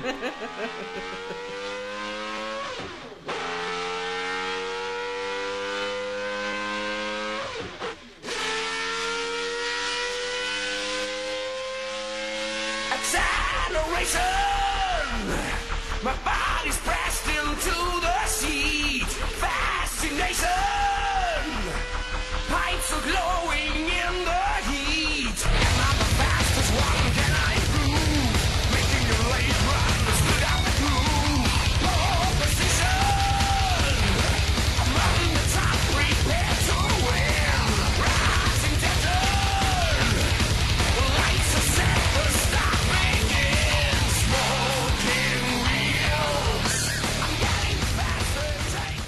Mas eu, só tava aqui pensando, enquanto eu via vocês, eu acho que tem um fator que precisa ser considerado.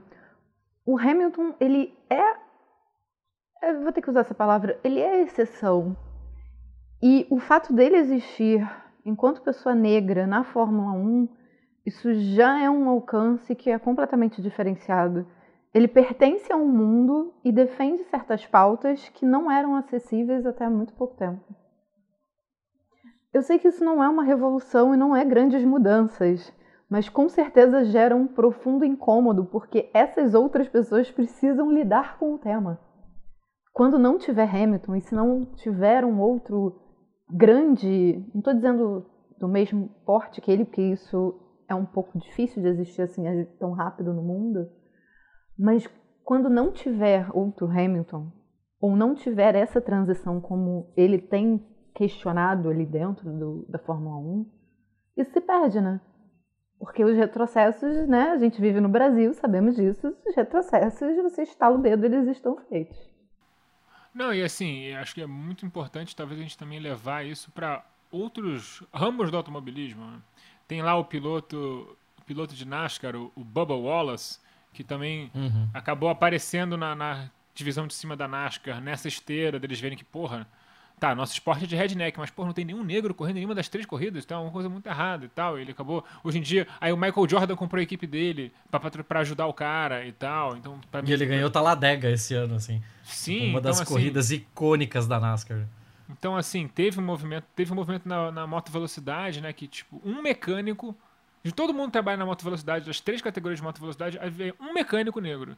E aí ele foi lá fazer sozinho seu protesto no cantinho lá um dia, virou matéria e tal, porque ele uhum. falou, me inspirei, porque eu vi que, porra, é, não pode ser, não, é uma coisa muito louca. Ele fala, como é que eu sou o único cara negro aqui, sabe? É uma coisa muito louca, porque é muita gente, são, imagina, é, moto velocidade correm o quê? Deve ter mais de 60 motos correndo no grid das, das três.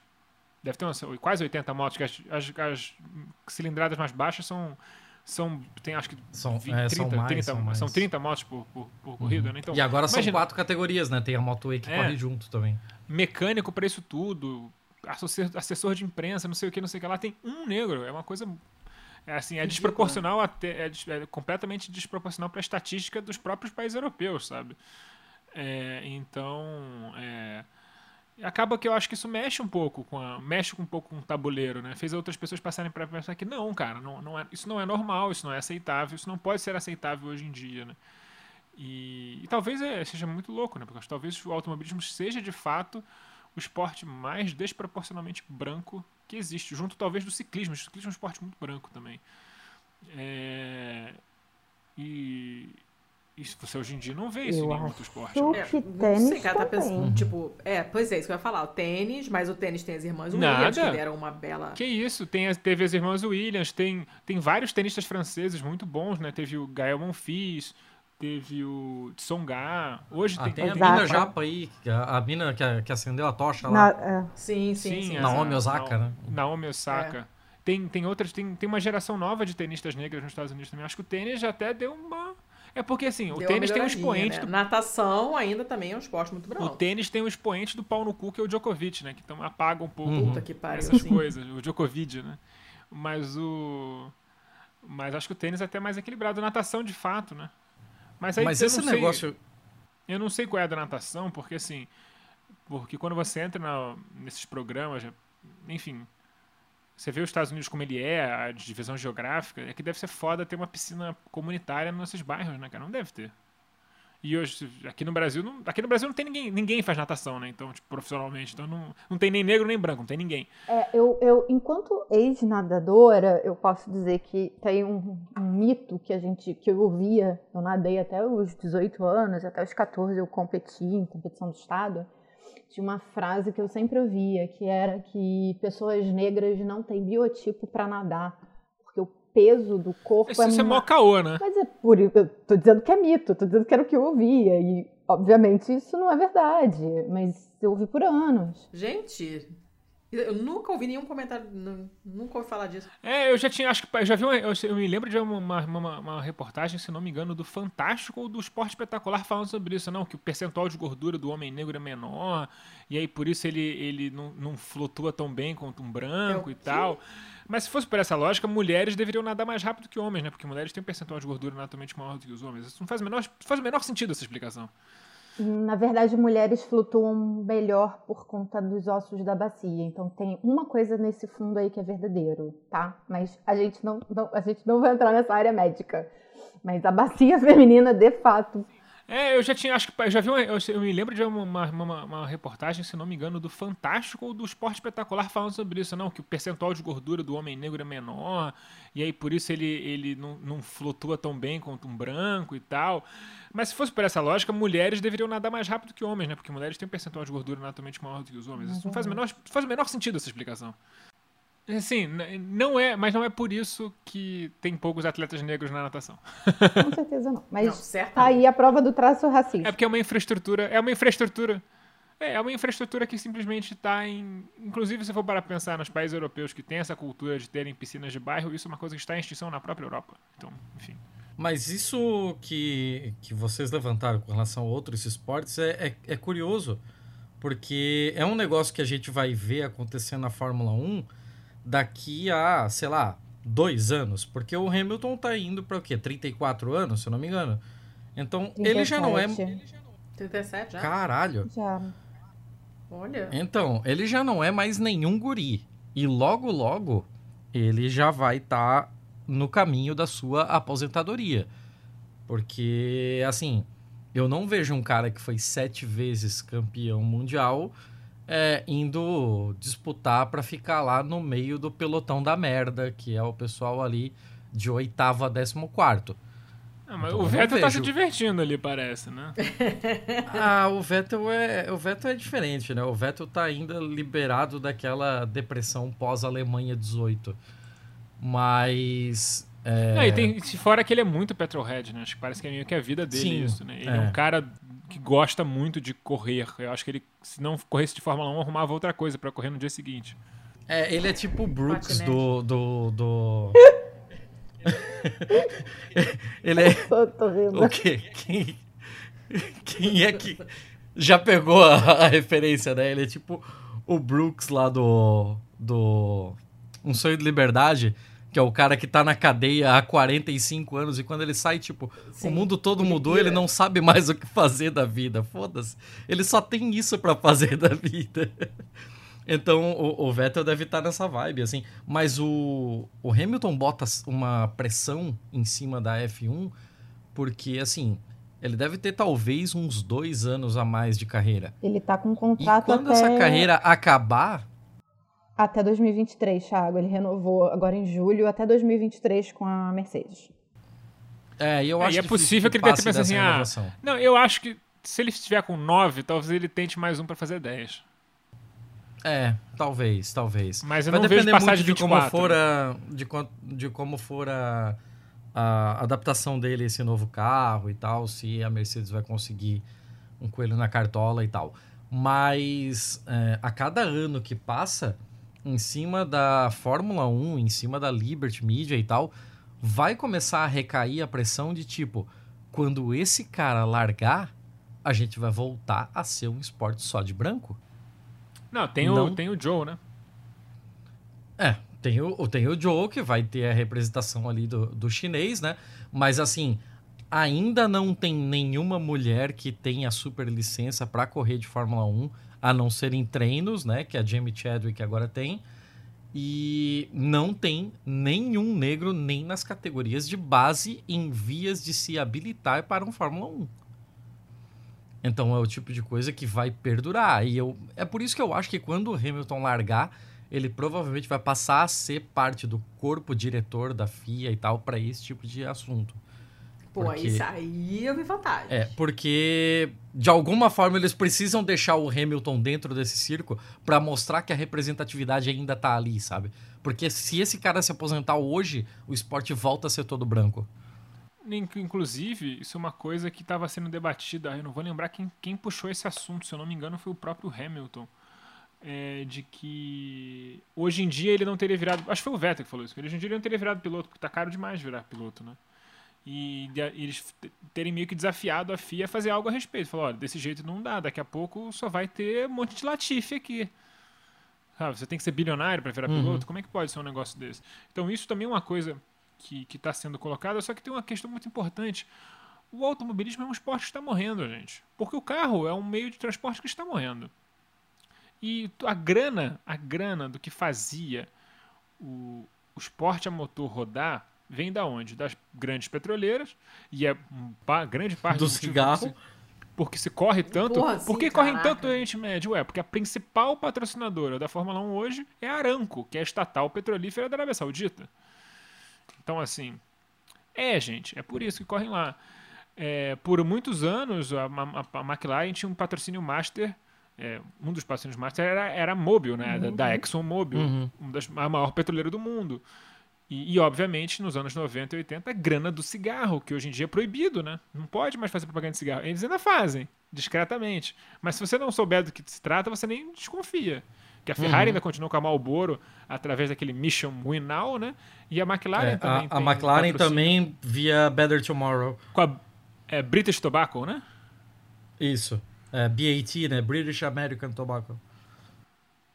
Então, assim, mas é uma, uma grana hoje que Gente, antigamente tinha Fórmula 3, com, os caras corriam, sei lá, um moleque de 14 anos tinha patrocínio da, da Marlboro, sabe? Da, da, da Camel e o cacete A4, enfim. Ah, é, tempos, inclusive. Free festival de, de, música. É, o Hollywood Rock. Hollywood né? Rock. É, Hollywood Rock, Hollywood Jazz. É. É, inclusive, a, o que fez o, o Prost, por exemplo, chegar na Fórmula 1 e teve um programa muito forte de pilotos na França foi porque a, a fabricante de cigarro é, francesa, né, a Gauloise e a Gitane, a era, era uhum. estatal. Então, assim, tipo, era o dinheiro do contribuinte francês que ia pro esporte, tá ligado? E o esporte, por acaso, era o esporte a motor nesse estímulo, né? E, e, sei lá, porque, assim, é um esporte muito caro. É um esporte muito caro. Porque, por exemplo, no ciclismo, o ciclismo é, comparativamente, assim, um esporte muito mais barato, tanto de se praticar quanto de se organizar. E aí você vê que tem um, tem um aporte estatal muito claro, porque metade das equipes de ciclismo profissional são de, da loteria do seu respectivo país de origem, sabe? Loteria francesa, loteria espanhola, a loteria holandesa, a loteria belga.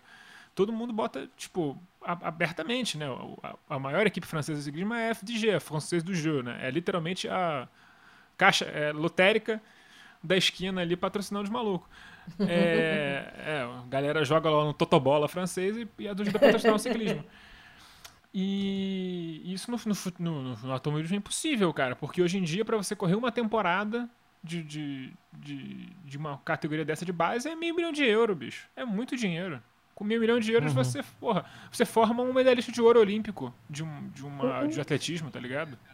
É, pra você ter uma é. ideia, cara, a, a W Series, que é uma série, é, é uma categoria equivalente ao, a F4, mais ou menos, né? Ele é um pouco mais lento que a própria F3.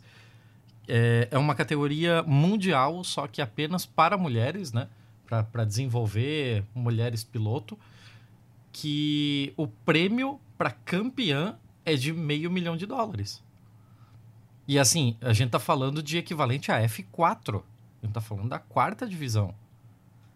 Então, imagina o que é as categorias acima, assim. Já passou muito, muito fácil de um milhão de dólares para você conseguir manter uma equipe de F2. Para manter um assento na F2, aliás. Eu só vou lançar uma dúvida aqui. É, que eu acho que vocês estão considerando que só ah, porque não tem mais não tem mais fabricante de bebida alcoólica, nem de cigarro, e no futuro não terá mais. Não, tem, pô. A Heineken é patrocinadora é. Master, porra. Se bebida alcoólica tem, pô. Hum, é liberado, ainda, não tem problema, ainda. só não tem interesse mesmo. Mas vocês estão considerando que não vai haver renovação de grandes, digamos, potências econômicas. E no fundo tem, tanto que se descobriram outros caminhos para a Fórmula 1 ficar em evidência. Então, só quero jogar aqui como dúvida que vocês estão muito fatalistas achando que morreu a petrolífera, não, morreu. Mas assim, é, é, não, eu penso, mas assim, eu, eu, entendo que na verdade essa mudança da Fórmula 1 seja, ela tem, eles tenham se agarrado ainda mais à lógica do petrodólar, né? Levando corridas para países que têm por que, que se fosse correr na Malásia, lá em 99, 2000, aquela pista de Sepang, inclusive é uma pista boa do tio, que eu tenho saudade de Sepang. Muito Sepang boa, é muito uma pista boa. boa. É, por causa da Petronas, que, era, que, é a patrocinadora, da Petronas. que é a patrocinadora master hoje da Mercedes, vai deixar esse ano que vem, mas a, a Malásia uhum. é uma grande produtora de petróleo, então tem esse interesse original ali, foi por isso que eles foram para lá. É, no Oriente Médio inteiro eu não preciso nem explicar. Então, assim, é, existe esse esse agarro, né, a, a essa lógica que, que formou, né, tanto que agora está falando para nova regra e tudo mais. O que, que eles estão tentando buscar? Tentando buscar o grupo Volkswagen para se juntar, porque é, uma grande monta é um grande grupo de, de marcas de montadoras para se juntar a isso, porque é, é, existe uma, essa ideia de que eles têm que se unir com todo mundo do, da indústria para conseguir fazer isso ser viável. Né? Antes, antes já tentaram atrair a Ford no passado, já tentaram atrair tudo que é, tudo que é coisa, né? Já teve até botou Lamborghini na Fórmula 1. É, então, assim. É, a Ford de diferentes formas, né? Ela já teve equipe Jaguar. Já teve né? equipe, já, teve, já foi já fornecedora, teve, já fez Já tudo. teve fornecedora via Cosworth. Então, assim, eles sempre teve essa. Eu, eu acho que não é uma novidade, Elisa. Eu acho que agora é porque, assim, eles estão eles completamente agarrados nisso. Até porque não tem opção. Porque na minha visão, pelo menos, a indústria automobilística está tá tentando fazer a conversão para o elétrico, mas nos grandes mercados, salvo os Estados Unidos, que é uma coisa completamente sui generis, é um povo completamente louco, é, a própria ideia do carro elétrico já não tem tanta aceitação, porque as grandes cidades europeias estão querendo banir os carros dos seus centros expandidos, né? Todos eles. Ah, tanto é que você tem menos gente tirando carteira de motorista em, em muitos países, né? A galera tá, tá, tá crescendo, tá, os anos estão passando e não tem mais aquela sanha de fazer 18 anos e tirar carteira Sim, correndo. Né? exatamente. Né? O carro tá deixou de ser a liberdade do jovem. A liberdade do jovem hoje, sei lá. O jovem nem quer ser livre, o jovem quer ficar no TikTok fazendo dancinha. Dá, dá muito é, trabalho. Enfim, assim. não, tem essa, é, não tem esse mesmo apelo, eu acho. Assim, eu acho que o apelo da, da sociedade mudou. Agora, agora eu tô dando um papo de velho, porque eu também não sei. Tem que chamar alguém jovem aqui. Eu acho que vai mudar. Eu simplesmente acho que vai mudar o apelo. Mas vai, é não, mas vai virar. Acho que vai virar o que é hoje, sei lá. Dirigir vai virar o que é hoje andar a cavalo, tá ligado? É uma coisa de quem gosta. E, e porra, andar a cavalo é um bagulho bem caro. Especialmente se você curte esse negócio de cavalo de salto e tal, acho que é, é comparável Tá com aí, Fórmula ó. 1, né? Porque aquele Bem brasileiro, o Doda lá, arrumaram um cavalo 10 milhões de euros pra ele e ele nem assim Eu ganha. acho que você acabou de citar um esporte que consegue ser um dos mais elitistas: equitação. Equitação é um esporte extremamente elitista, mas que não é esporte, né? O esporte é do cavalo. A pessoa que tá em cima só tá ali, né? É, isso aí, é isso aí. Eu só ouvi o Alcísio falando, ah, o cavalo de salto, não sei o que. Eu pensei que ele tava falando de um fetiche muito louco. Salto. Você que, você que curte uns cavalos de salto, assim, pá. Eu, eu tive a mesma, fiz a- exatamente a mesma imagem mental. Cara, é... Ok, obrigado. Agora, agora eu me sinto menos pior. Pode ser a capa do episódio, né? O cavalo de salto. Eu vou ter que mudar a capa, tinha feito uma tão bonitinha. Eu vou dar um Pô, carro de Fórmula 1 tem cavalo também. Você pode colocar um cavalo Pode de botar, salto no pode carro botar Fórmula o 1. cavalo da Ferrari de salto alto, né? Ia ser ótimo. Ó, Deve, deve existir, essa, essa sapato, imagem já deve estar sapato, pronta na Itália, internet. combina. Eu não, não duvido, cara, eu não duvido nada. Não, peraí, eu vou ter que procurar agora. Porra, gente, não ferra. Ô, Alcísio, voltando ao negócio do- de, de, de, de esporte de elite e tal, você tava falando no começo lá, quando a gente tava falando, dando a biografia dos pilotos e tal, quem que é pobre, quem que é rico, quem que é proleta e tal. Aí você tava falando, ah, porque a Austrália é um país que ainda consegue formar e tal, não sei o que, mas o que, que você quer dizer exatamente com isso? Pra quem não tem a menor ideia de como funciona isso, né? Tem, tem escolinha, como é que é? Porque, porque assim, a Austrália. O que, que acontece? A Austrália é um desses países, tipo os Estados Unidos, onde as pessoas fingem que aquecimento global não existe. Entendeu? Pra quem não sabe, a, o- a Uhum. Austrália é o país que tem maior nível de emissão de CO2 per capita do mundo. Não é os ah, Estados olha, Unidos. Então, assim, é um povo muito petrolhead, assim, a cultura do carro lá é muito forte ainda. Então, assim, eles têm uma série nacional de, de Stock Car dele lá, V8 Series, E que é é muito muito popular. Então, você vê, o, o, o Daniel Ricardo era fã do Dale Earnhardt, que é um piloto de NASCAR, porque a cultura de corrida na, na Austrália mais forte é de corrida de, de carro de turismo, né? Apesar do de ter uma você, você- sempre tem um piloto australiano na Fórmula 1 quase, né? Tem o histórico, Mark que é o Jack. Brabham, que teve equipe própria, é um dos, uma das lendas do esporte. E aí depois, recentemente, tem o, tem o Daniel Ricciardo, tem o Mark Webber. Então, assim, é, é, existe uma tradição forte do, de, de- australianos no esporte. E porque tem uma, uma base forte, porque tem a tradição de levar o seu filho para correr. É uma coisa que se faz, do tipo. Tem pista de kart em tudo que é lugar, essas coisas. então, Porque eles, eles viviam nos anos 70 ainda. Inclusive em muitos outros aspectos. É, mas é, em, em relação ao aspecto de- da relação deles com os hidrocarbonetos, em, em especial, né? Mas assim, por que que em certos países eh, as pessoas conseguem levar os filhos pra correr de kart e em outros não? Não, mas eu acho que é uma- a, relação é essa, né? Porque assim, Tá, existem. tudo bem, mas cara, automobilismo não é, não é? É muito diferente do futebol que você bota, faz uma bola de meia e joga você com o teu colega só, né?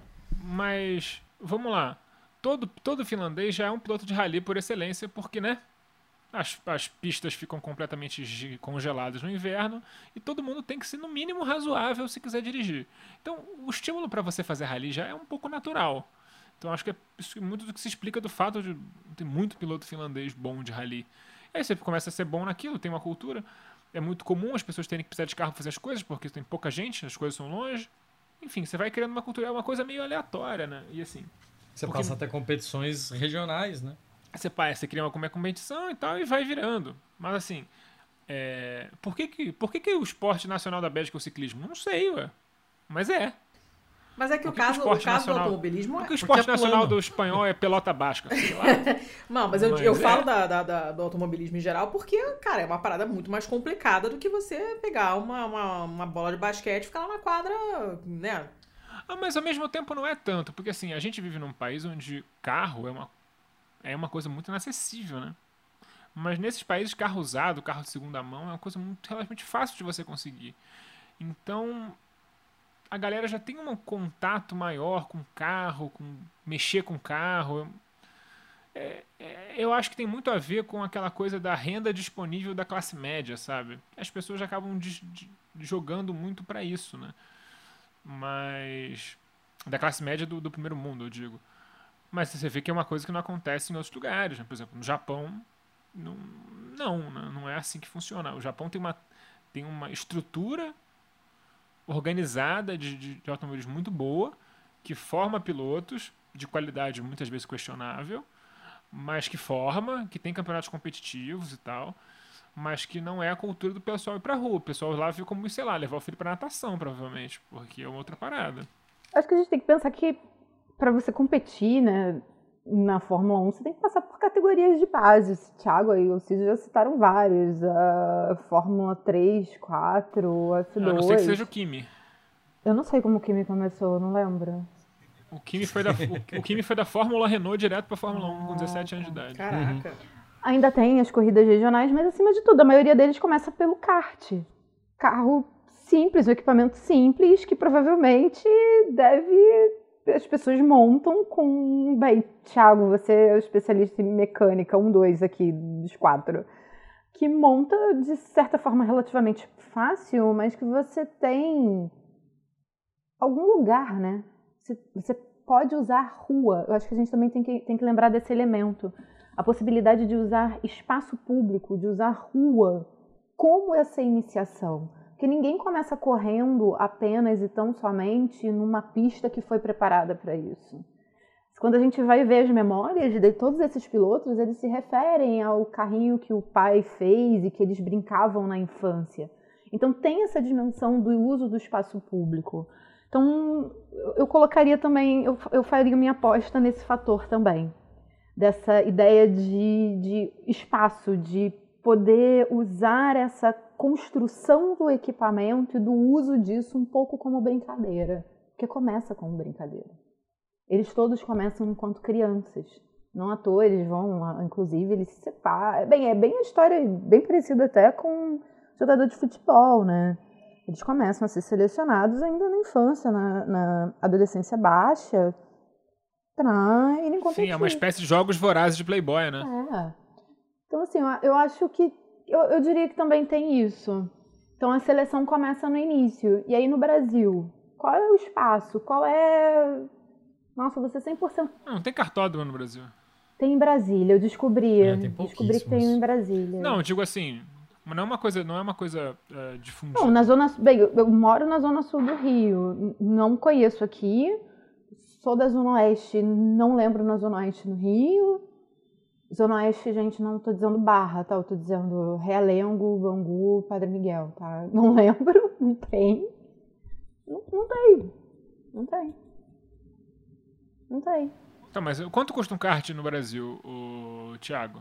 40 pau? Uh... Como é que é? Um kart no Brasil custa uns 40 pau, né? Aqueles que Não, dá de competir. Você se você vai começar, você vai começar provavelmente com um kart que eles chamam de cadete, né? Que é o, o, o mais iniciante ali. Esses kart cadete, você vai, se você está começando, começando de tudo, você vai comprar um usado por, sei lá, uns 4, 5 mil reais. Por aí. Uh, você ainda vai ter que fazer toda a questão de de homologação dele, né, para a competição que você pretenda entrar. É, tem que certificar que ele está dentro dos parâmetros exigidos para aquela competição. E, assim, algumas manutenções dele são relativamente complicadas, assim. Não digo de complicadas de, de difíceis tecnicamente, mas são caras, assim, sabe? Pô, é, cada pneu vai sair uns 150 reais, que é o preço de um pneu aro 13 de um Uno Mille, sabe? Então, porra, aí você vai trocar os quatro, beleza, 600 reais. Kart precisa de pneu de chuva também. Ninguém corre com pneu liso na, numa pista molhada no kart, a não ser se você se chama Rubens Barrichello. é... Sim, o Rubens Barrichello tem essa história. Ele andava com pneu de pista seca nas competições de chuva e é por isso que ele virou um bom piloto Olha de chuva. Só. Mas é, ele tem, ele tem essa história. E então assim, beleza, não é exatamente caro se você for colocar assim, pô, talvez com 5, 6, 7, no máximo 10 salários mínimos, imaginando que você vai ter que ter uma carretinha, você vai ter que ter um lugar onde armazenar esse equipamento todo depois, você vai ter que é, é, alugar horas de um cartódromo, né, para poder fazer seus testes, para poder fazer seu, seus acertos, regulagens, etc e tal. Imaginando que você leve lá 10 a 15 salários mínimos para fazer isso. Não é exatamente o esporte mais caro do mundo. O problema é que estamos falando de uma de uma de um mundo ideal, né? Em que tipo você não tá nem falando de quantos mil quilômetros você vai ter que rodar só para ir chegar em uma competição, porque as nossas competições são muito espaçadas, né? É, você não tá levando em consideração tudo que você gasta com com mecânico, com locações, com caralho, com inscrições de campeonatos, com toda a parte de das questões homologadas mesmo, né? De usar um macacão de especificação tal da FIA que é exigido pelo campeonato. É... Capacete bom. Luvas, capacete, balaclava, o caralho é quatro, assim, tem muita coisa envolvida. Todas essas coisas têm redundância, você nunca tem um macacão. Você sempre vai ter dois ou três macacões. É, você nunca vai ter um capacete, você vai ter dois ou três, talvez até mais. Agora virou modinha você fazer, ter... fazer o, o, capacete bonitinho, ah, engraçadinho. Modinha, modinha para quem é piloto de Fórmula 1 e consegue pagar 350 mil euros por cada um daqueles, daqueles capacetes ali. Mas, assim, é, se você vai competir em uma, em uma competição de kart mesmo, você tem pelo menos duas especificações de capacete diferentes, que é um capacete para chuva e um capacete para seco. Porque se, o capacete de seco ele embaça muito para você usar na chuva. E fora isso, por exemplo, você pode ter diferentes viseiras, porque se você vai ter uma competição que vai chegar para o cair da tarde, em algum momento você pode ter um sol muito baixo na sua cara. Então, um, você vai colocando níveis de complexidade cada vez maior nas coisas. Né? Eu só tenho uma pergunta, Thiago. É bateria ou gasolina? Gasolina, gasolina. Ah, tá. Então vamos colocar o fator gasolina também, né? Quase sim, 8 real. É. é grana, é grana. é, tem isso também. É grana. E, e aqui eu tô falando do, do kart cadete, que é o mais simplinho que tem. É o, é o bem iniciante, assim. Depois você vai para outros karts, você vai para o kart F2. É, tem um outro modelo de kart que eu não lembro agora, que é tipo o é top o dos marcha, karts aqui, que é que é o shifter, né? Mas eu não lembro, tem um nome específico dele. Que não é o shifter, é que o shifter é por causa da marcha, né? Mas eu tô falando é, o apelido do, do dele, né? chassi né? é o, é, o, primeiro que começa a ser, você começa a passar marcha, né? Uhum. E aí esses aí custam 40, 50 mil reais um. Ah, fácil, fácil. Aí começa a ficar uma brincadeira. É. Você vê, fica muito rápido, fica uma brincadeira muito cara. Uhum. Então, aí você imagina, você tem que acreditar muito no talento do seu filho e tem que ter uma renda disponível muito grande para poder fazer esse sonho acontecer, sabe? E é por isso que não tem, assim, por exemplo, o Sérgio Sete Câmara, que é um piloto brasileiro aí que bateu na trave da Fórmula 1, ele é filho de, do dono da, da RMRV, construtora. sabe? Ah, uhum. só. É esse nível de gente. O pai dele era presidente do Atlético Mineiro, né? É esse tipo de gente que aparece no, no, esporte aqui no Brasil hoje em dia correndo. Ou, ou alguém ou, ou alguém que sobrenome Fittipaldi, né? Porque tem, ele tem infinitos Fittipaldi correndo. Uma coisa maravilhosa. Eles se reproduzem muito, eu fico confuso com qual é qual. Mas assim, é, por isso que em alguns lugares dá e outros lugares não dá. Porque é, um bagulho caro. Você tem que ter uma. Você tem que ter uma, uma certa. Aqui no Brasil, um poder aquisitivo, eu diria que restrito a menos de 1% da população, sabe? Então você vê, é um grupo de pessoas muito pequeno praticando um esporte que exige uma infraestrutura fixa constante, né, que são os cartódromos.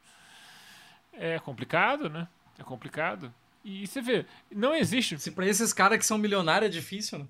E não existe uma tradição brasileira no esporte a motor que não seja o a Fórmula 1. É uma coisa muito louca, né? O Brasil é bom de fazer piloto de monoposto. Brasil não, é, não tem piloto, não tem campeonato, não tem campeões de rally. Falando de rally, né? Rally cross, WRC. Né? Rally, uhum. É, WRC, essas coisas, rally tradicional, né? Esse rally Dakar, essas coisas aí é uma outra, outro animal. Mas assim, você vê que essa relação do Brasil com a Fórmula 1 é uma coisa muito peculiar, né? É uma coisa muito peculiar.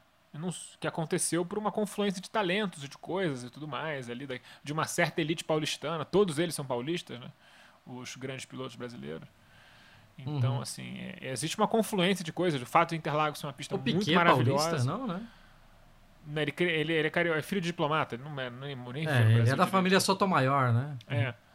é fato de Inter, eu acho que o fato de Interlagos ser a pista que é tem uma influência, que é uma pista maravilhosa, tipo dificílima, muito variada. Esse, acho que isso é um fator importante na formação desse, dessa, dessa, dessas gerações brasileiras aí, porque né, também tem isso, vai crescer pilotando, sei lá, um monte de pista bunda que não te desafia ou que são muito previsíveis, não, enfim. Eu acho que não é à toa que a tradição do esporte vem aí. Todos os campeões vêm mais ou menos de uns 5, 6 países, né? Então, assim, não é uma coincidência. O primeiro campeão alemão de Fórmula 1 foi o Schumacher, gente. Não é uma coisa. É, é um esporte bem restrito, assim, de, dos países onde ganham as coisas e tal. Né? É uma, basicamente britânicos e o resto do mundo, né? Mas enfim.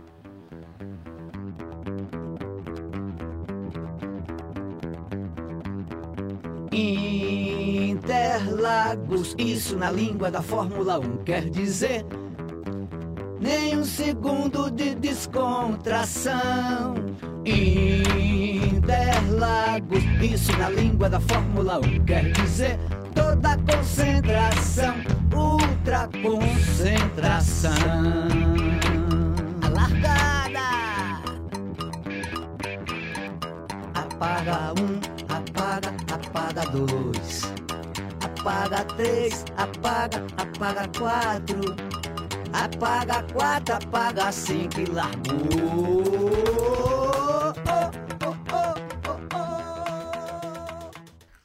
Vem cá, eu queria, eu queria falar rapidinho aqui, daqui a pouco a gente tem que fechar, pelo amor de Deus, que eu tô quase caindo do sono já, que eu sou velha.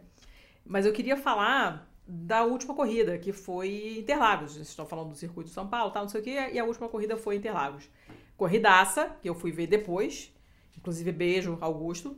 É, por... Um beijo claro. É, claro vai se fuder, mas o Augusto ganhou um beijo, porque eu consegui ver por causa, da, por causa dele, que abriu para mim a senha, ela me prestou a senha lá do, do, do aplicativo lá para eu ver, da F1 TV. E... Cara, não consegui ver o final da corrida por causa da Claro. Claro, sua filha de uma puta, você ainda me a paga. A culpa é de Joinville. Nada funciona em Joinville, nem é claro. Culpa, culpa do Carlos Slim. Eu, eu, né? continuo Que já foi citado nesse episódio. É, eu continuo colocando a culpa em Joinville.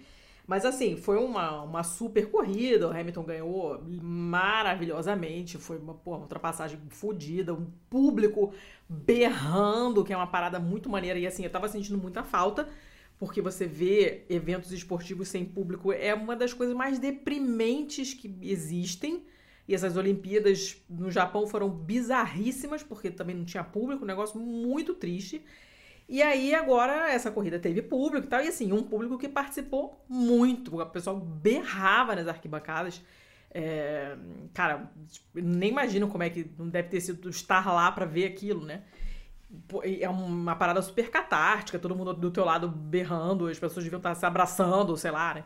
E assim, ele foi, o Hamilton foi muito bem recebido no Brasil, aí tem toda aquela cena que todo mundo viu, ele pegando a bandeira, se enrolando a bandeira, nananã, e ele sempre tem uma uma relação muito bacana com o Brasil. Ele fala que ele gosta do país, que ele adora correr em São Paulo e tal, nananã. Considerando o momento merda longo que o Brasil está passando e, e, a quantidade de, de coisas estapafúrdias que a gente escuta de pessoas públicas em termos de comentários racistas, homofóbicos e misóginos, né? o que, que aconteceu que ele, que ele foi super rece bem recebido e o pessoal tomou claramente o lado dele né, é, é, ali em Interlagos, mas no geral, não só nessa corrida, mas no geral, por que, por que, o pessoal é tão louco por ele, sendo que a gente já demonstrou que a gente é um país muito racista, muito escroto tal. O que, que acontece aí? É, é, é, é faz parte do, do fã-clube do Senna indiretamente, inclusive, porque o Hamilton já falou mais uma vez que ele, pô, Senna era foda, ele tem admiração enorme e tal, não sei o que lá, e aí o pessoal fica gostando dele por tabela. O que, que aconteceu? Tipo, eu honestamente eu não, não, não, esperava. Eu acho que o fator cenismo é muito forte. Será que é isso? Muito uhum. forte. O fato muito, muito dele forte. se- Você chegou a ver o- a foto que ele colocou? Ele fez, ele postou uma na- montagem nesse dele final com de semana cena uma andando Sim, na sim, eu vi, eu vi. Assim, ele, então, tem esse apelo do- da montagem cafona com cena, que, é- que é- deixa o brasileiro médio louco, de pau- de pau duro, né? Então, assim, essa- isso é um fator, eu diria que é no mínimo 50% dessa história. O fato do Hamilton ser um piloto muito bom ajuda, que a galera que acompanha o automobilismo mesmo gosta, em geral, que acompanha o automobilismo há muito tempo, gosta muito dele, porque sabe que ele é muito bom. Existe também, nesse mesmo grupo de pessoas que acompanham o automobilismo há muito tempo, uma certa antipatia à Red Bull em geral. A, é que a Red Bull não é uma equipe querida. É. E por que não? É, porque ela nunca foi uma equipe tradicional, né? Porque ela é uma equipe artificial, marca, é uma ela marca só de botou duas latinha. latinhas lá e pronto. É, o Vettel também tinha. rece- O Vettel era um cara muito odiado no Brasil por causa disso, porque ele correu, correu- porque ele corria na Red Bull. Ah. Depois que foi pra Ferrari, passou a ser gostado aqui. Então tem o fator Uhum. de antipatia à Red Bull em geral. Hum. A Red Bull é uma equipe que não tem muito carinho no Brasil e em muitos outros lugares. É, e tem a questão. Eu acho que nos, nessa. As últimas. Sabe, aquela coisa do Hamilton ter ganho uma corrida ano ano passado com três pneus Sim, e tal, ele sim. ter virado uma coisa meio assim. Virou meio Aquele cara que você negócio, né? Você não consegue criticar o maluco porque o cara faz chover em- Uhum, na pista, tira umas voltas do rabo e tal. Então eu acho que isso também é um fator muito importante, mas eu acho que o cenismo é, é o, que, é o que lida nisso, né? Eu, eu vou ser um pouco mais. Eu vou ser um pouquinho mais cínica. Eu Hum. acho que a Oba. torcida gosta muito dele porque ele é um vencedor. Mas eu tô aqui tentando lembrar. Alcísio, acho que gosta mais de futebol que Thiago. Thiago, me desculpe, mas vocês vão me lembrar quem é. Tentando lembrar um atleta da, da- francês negro que disse que quando ele ganha ele é francês e quando, Uhum. ti- eh, quando Foi o Henri. Foi, o- não, quem falou isso foi o foi o Zidane. Zidane. Não, acho que o, Ah. Foi o não Zidane. foi o Mbappé não. Quando eu ganho eu sou francês, Quando quando eu eu perco, eu perco eu sou argelino, argelino. Eu acho que se o Hamilton fosse um piloto preto ruim, ou que tivesse jogado o carro várias vezes em cima do Verstappen esse ano, ele provavelmente teria tido muito mais críticas. Então, eu, eu acho que o brasileiro tem uma relação muito confusa com o reconhecimento de racismo. Acho que ele foi recebido. Sim, mas aí no caso, mas no caso assim, o Schumacher sempre foi odiado no Brasil porque tinha fama de dick vigarista também. Acho que não é só uma questão racial. Quando o piloto é sujo, ele é odiado em todos Hum. Não, os lugares. ele pode ser odiado, mas se o Hamilton fosse nível odiado, ele teria sido xingado. Ah, sim, não. Se ele, se ele fosse odiado, ele ter sido Por sofrido que abuso que- racial por que bizarro. que- por que, que esse final de semana aconteceu? Porque é um cara de maravilhoso, excepcional, um dos melhores no esporte dele, e que chegou aqui, como é que vocês disseram? É um ursinho de pelúcia que chegou, tá chegando aqui no auge. Mas assim, se fosse outras circunstâncias, eu não, eu não, não sou eu que vou botar minha mão para dizer que os brasileiros teriam recepcionado bem, não. Não, eu concordo. Concordo com o que você falou, mas e, e tava numa, mas tem uma questão aí, acho que é importante. Ele tá no momento, tava num momento muito difícil no campeonato, tava sendo xingado tudo que é lugar, e aqui no Brasil ele foi abraçado de uma forma foi, foi fora da curva. Ele não era abraçado assim desde Silverstone, que é a corrida de casa dele. Inclusive na Europa ele sofreu bastante, sofreu bastante. Nos Estados Unidos e no México foi um pouco melhor, bem- melhor até. Mas assim, acho que a- ele eu acho que a torcida teve um fator importante para o desempenho dele nessa corrida. Tá. Sinceramente. Eu, eu, eu imagino que sim, cara, porque, hum, assim, a- você ouviu a, a gritaria da torcida tão alto que você não ouvia nem barulho do carro, cara. Sabe? É, é, não, me, não me lembro de ter visto isso com toda, toda essa frequência, sobretudo, nos, ob- obviamente, nos últimos tempos que não tinha ninguém na arquibancada, mas é, eu não lembro de ter tido uma corrida tão animada assim, que as pessoas participassem tanto loucamente dessa forma, e principalmente para um piloto que não é da nacionalidade do país, né, que tá onde tá rolando o evento, né? Porque se fosse É, o é o tipo de eu entendo, mas- reação. É, é o tipo de reação que a É, gente e esse com, negócio dele sei lá, subir com a Ferrari bandeira do Brasil, Sim, né? exatamente. Era uma coisa, foi uma coisa nível Ferrari correndo na Itália. É, mas teve esse negócio dele ganhar a torcida com a bandeira do Brasil e tal, né? A última vez que um piloto subiu ao pódio com uma bandeira que não era do país dele, Foi o Mansell, não foi? inclusive foi... Não, foi o Senna com a bandeira... Foi o Senna com a bandeira da Áustria, se eu não me engano. Ah, pro caso. Não, foi o que- Schu... Não, foi foi o Schumacher com a bandeira da Áustria quando o Senna e o Ratzenberger morreram. Ó, você vê, tem um tempo. Porque eu lembro que o Mansell ganhou um GP Brasil e foi de bandeira do Brasil pro, pro pódio também. É, eu tô falando da última. O Mansell pode ter sido mais recente. Até É, foi em porque, 91, né, o- 92, sei lá. Foi, foi na época, que, aquele ano que o Mansell destruiu tudo, foi 92, né? Que ele Nossa, sobrou, Mansell porque tinha um carro de- bizarro. O É. de Magnum dele. 92 é ridículo. Ah, e o, e o Mansell, eu acho que o Mansell, inclusive, é outro bom exemplo de um piloto que é um, é um exemplo até oposto ao do Hamilton, né? Que é um piloto que ele era muito querido porque ele era atrapalhado. Caraca, era muito. ele exala a Nossa derrota. senhora, cara. Eu só lembro do bigode. É o bigode de, Magnum dele. Ele, ele era, ele era muito atrapalhado, assim. Ele, ele era aquele cara que, é, che- é, sei lá, é, o Mansell era uma coisa, era divertido de ver, porque ele era um cara muito rápido, Ele batia sozinho, mas né, ele tinha- cara? É que nem mas ele eu fazia umas merdas sozinho. em mim mesmo, assim. Gente, o melhor vídeo do Mansell é que ele mete a a cabeça na viga porque ele esqueceu de abaixar. Tem no YouTube. Sim, ele, ele era uma pessoa bobona, assim, então assim. Eu acho que eu acho que é o exemplo contrário, assim. E assim, e é engraçado porque assim, existem alguns pilotos na Fórmula 1 que tem um- que são muito queridos porque são meio perdedores, né? O Alesi, o Fisichella, o Mansell. Trulli. Existe Trulli, existe essa cultura assim de, de galera né? que acompanha a Fórmula 1 gostar desses pilotos que gente Alguém tem que gostar porque do cara. Se a gente não gostar, ninguém gosta, né? Tem muito disso, né, cara? Tadinho. Acho que mais recente aí, talvez o Nick Heidfeld também entra nessa categoria. O Huckenberg. O Huckenberg. O Huckenberg é um querido de quem acompanha a Fórmula 1, mas o cara tem, sei lá, tem 800 GPs nenhum pode, tá ligado? É, acho que são 324 GPs e nunca Meu foi ao pódio. Deus, que coisa horrível. Foi Que demitido, pior, né? Foi, demi- foi demitido, voltou como substituto de todo mundo em 2020 e continua sem assento. Não, ele voltou como substituto do Stroll, andou mais que o Stroll. ele é bom piloto, mas é aquilo, né? É Você vê como é que a Fórmula 1 é, um espo- é é uma coisa elitizada em vários sentidos. né? São poucos assentos, né? Então, às vezes, é muito difícil você se manter ali, já é muito difícil.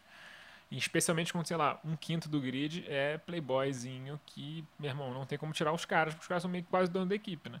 Papai pagou. Papai pagou. Pagou não, comprou, né? Toma aqui, neném, de presente pra você. Ai, gente, olha. Tá tudo muito bom, tá tudo muito bem, mas realmente eu preferia que eu estivesse dormindo, porque já passou de meia-noite. eu tô com muito sono. E eu descobri hoje que eu tenho um trabalho que eu deveria ter entregue hoje e não entreguei, que eu tinha esquecido que era pra hoje, então eu vou ter que fazer amanhã correndo. Eu tô toda fodida já pensando como vai ser meu dia amanhã. Esse episódio vai sair atrasado, é, mas tenham paciência com a tia.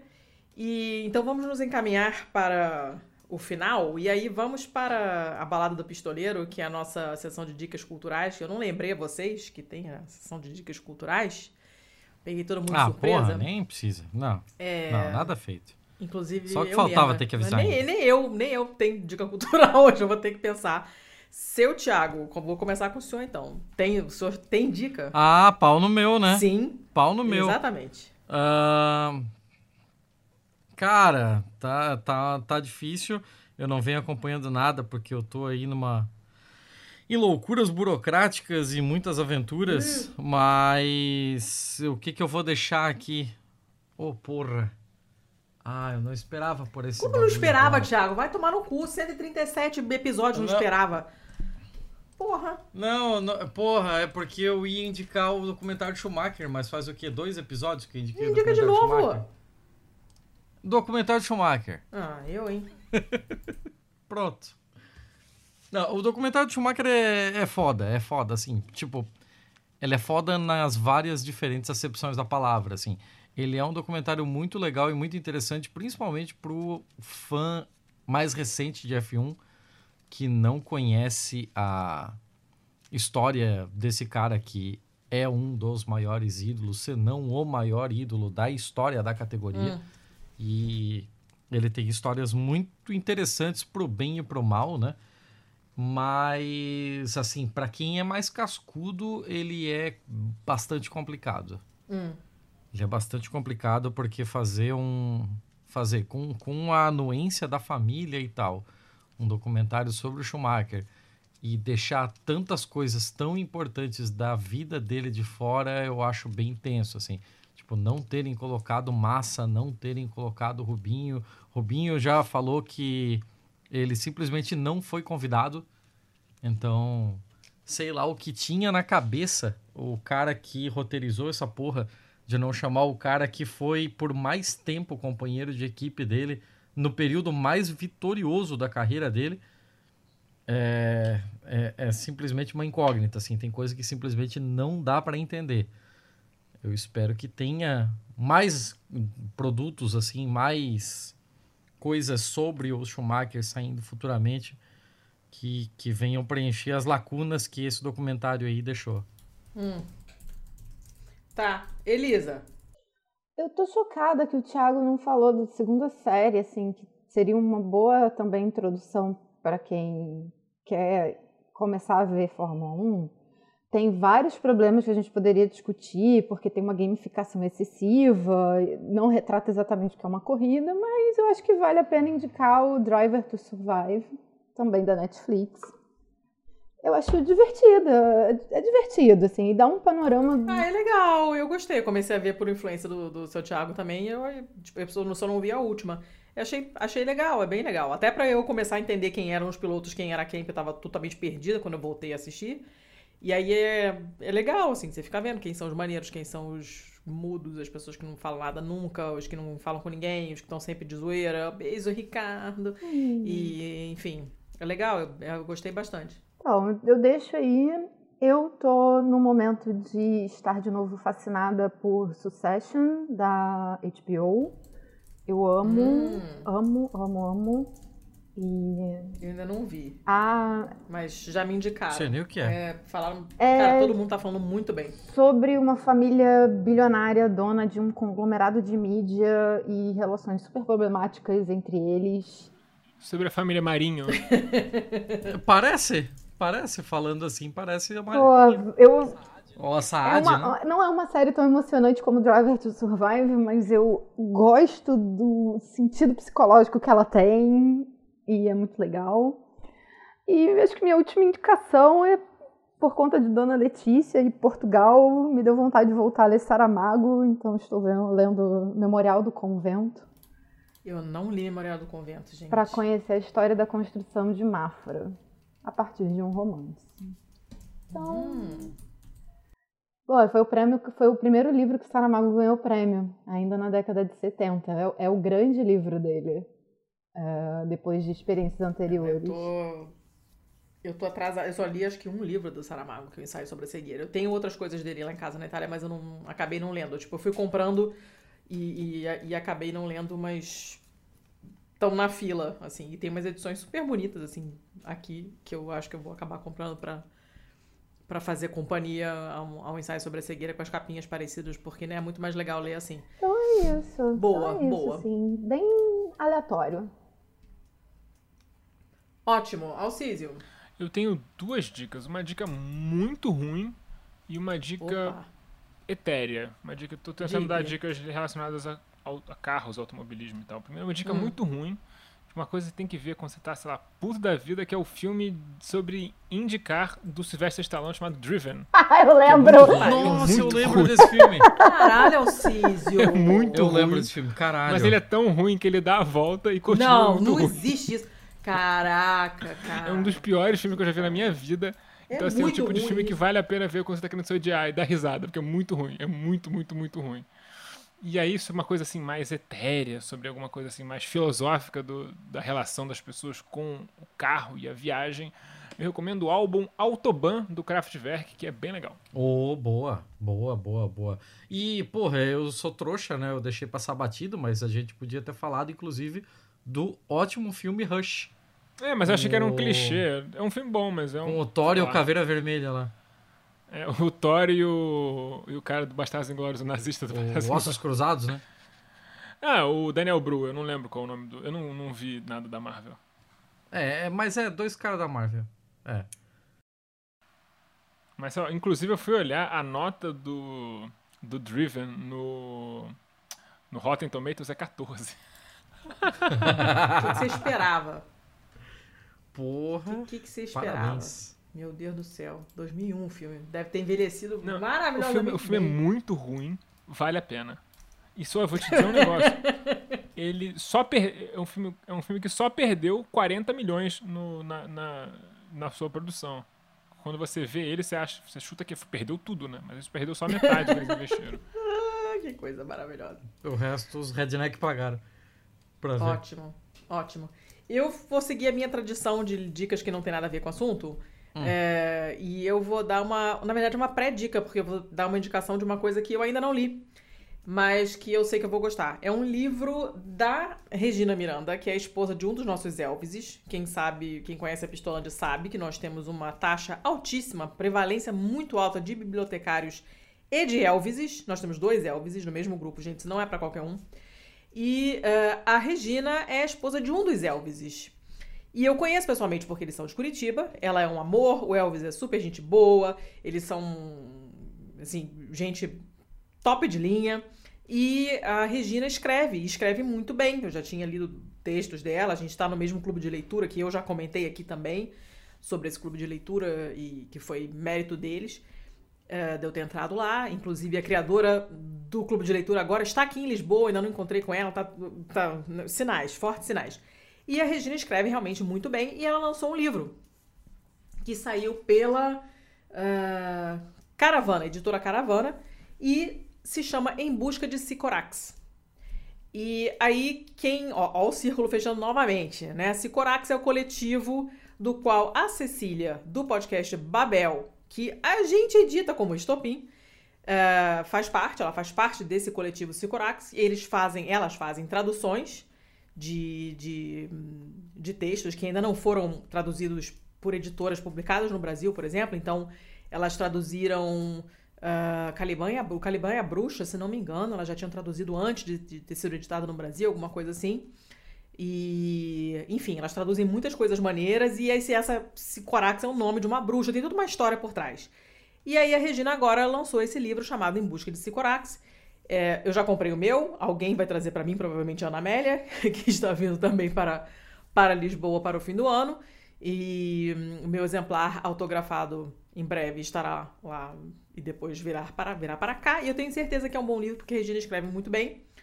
Ah, então fica aí a minha dica, inclusive a dica paralela de comprar de editoras menores, independentes, e tem muita coisa boa sendo lançada ah, por editoras menores. Vale a pena dar uma fuçada, ver o que, que tem por aí. E é isso aí, a minha dica é essa. É, tradicionalmente desconectada do assunto do episódio. E foda-se, porque é isso aí. Bem, jabás. Vamos lá. Agora é ordem alfabética. Alcísio, jabá. Quem Oi. quiser te seguir, Ah. quem quiser saber o que você faz da vida, Se você souber quem escrever. quiser torcer pra você jogando rugby, Não quem faço quiser tirar fino de você quando estiver estiver Não, pedalando. não revela onde eu pedalo, porque eu tenho medo de alguém quiser fazer esse propósito. É, então, eu tenho uma produtora com o Orlando, a Tabaco Podcast, Orlando Calheiros.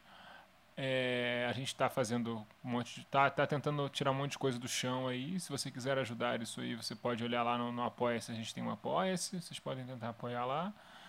E fiquem ligados aí, que vai ter, vai, vai ter coisa. Quando eu não sei, como eu não sei, mas a gente vai lançar aí algumas coisas. Estamos em produção já do Mito, que vai mudar de nome quando a gente lançar, provavelmente, por uma Oba! questão estilística. Mas, cara, é, a gente tá aí tentando fazer documentários e contar histórias importantes. E fiquem ligados. Aí, só para concluir essa história que eu tava falando do Driven, eu fui olhar as críticas. E a crítica né, mais interessante, assim, foi. Eu preferia ter ficado preso no engarrafamento em vez de ter ido ver o filme. é isso, boa noite.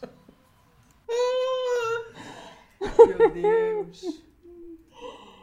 Sem, sem, sem, sem. Não tem comentários. Dona Elisa. Ah, gente, eu, eu tenho muito jabá, não. Eu sou uma L servidora pública e professora de direito. Então, se alguém achar minhas redes, vai descobrir coisas aleatórias, que de vez em quando eu falo de Fórmula 1, eu posso estar falando, como hoje, de processos que tem pessoas que nasceram em 1896. Mas também estou por aí no Twitter, no Instagram. É, essa história é muito boa de 1896. Estou por aí no Twitter, no Instagram, falando completamente aleatoriedades. E é isso. Beleza. Né? A Elisa também está no nosso episódio Ah, é, sobre antipunitivismo. é, antipunitivismo. Antipunitivismo. É, no que ela, que ela gravou com a Carola, que é a irmã da Ana Amélia, que vai me trazer o livro da Regina. Gente, tudo Eu fecha. terminei quase chorando, eu ainda lembro Fecha. disso. Foi um puto episódio. Foi um puto episódio e foi gravado. Eu tava em São Paulo, tava na casa da Bia. Beijo, Bia. Que não vai vir pra Lisboa, mas não importa. Beijo pra ela assim mesmo. Seu Thiago, ma- Ah. dá uns recadinhos a jato aí pra eu poder dormir. Recados a jato, Twitter, arroba pistolandopod, é, Instagram, arroba pistolandopod, é, e-mail, contato, arroba pistolando.com, site pistolando.com. É, se você quiser contribuir financeiramente para esta porra continuar de pé, você pode via catarse.me barra pistolando para quem tá no Brasil patreon.com barra pistolando para quem tá fora do Brasil e não tá afim de pagar IOF. É, pistolando é o código no PicPay, creio eu. E o nosso e-mail, contato arroba pistolando.com, é o código do Pix. Isso. Código não, chave. Usa a terminologia correta, garota. Chave. Chave de cu é rola. Ah, Chave do aquilo ali é, Pix. cód é código. Código. Código. Inclusive o Pix tá, tá, tá pra ter mensalidade agora, né? Parece que vai ter uns 90 por mês pra usar o Pix, né? Bicho, Talvez a gente tenha que por fora. desativar essa piroca aí. É, vamos ver o que, que vai acontecer. Ah. Conforme for, a gente né, desativá-lo-emos. Não seja por isso. Por enquanto, Sim. não. Então, Pixem. Pixem, que sempre é bom. Pixar. Show. E- É, mandei os recados a jato. E você é a Pacamanca, arroba Pacamanca. Uhum. É, paca o pequeno mamífero, manca porque ela manca. Muito obrigada. E eu sou o Thiago Underline. CZZ. Laine. Com A e I ainda, pra É. te irritar bastante. Obrigada. Ahn, e é Bom, isso. se já não Você tá no Instagram e no Twitter, eu tô só no Twitter e olhe lá. Não esqueçam o Instagram, só pode faltar Manila. Não, sigam a Manila, arroba Manila todo dia. Pronto. Tá de bom tamanho. Inclusive, melhor cachorra. É, e é isso. É isso. Então, semana que vem tem. BMF e depois. Ah, estopinha é verdade, claro. Como poderia. eu, né, Cada um, cada um tem um atabaque que merece, não é mesmo? Nós temos um atabaque e temos uma, um estopim. Que no caso é eu e o Thiago também, né? E a gente também produz podcasts. Então, querendo tirar do papel, vem, vem, vem em mim. estopimpodcasts.com.br. Também estamos no Twitter como estopimpodcasts. E chega. Meninos e meninas, muito obrigada pela companhia.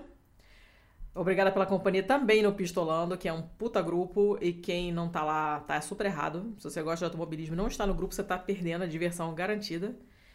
Ah, é o dia inteiro aquele negócio apitando. Então, se você tem muita coisa pra fazer, no caso, assim, muta, porque é foda.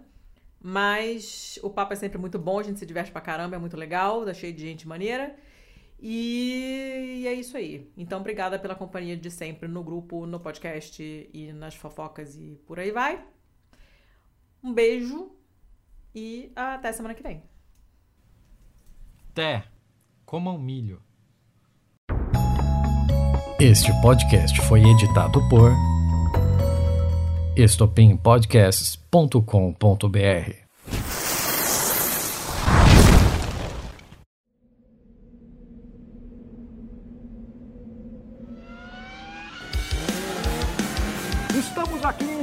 Interlagos, em mais uma etapa do Campeonato Brasileiro de Corrida de Automobilística de Automóveis.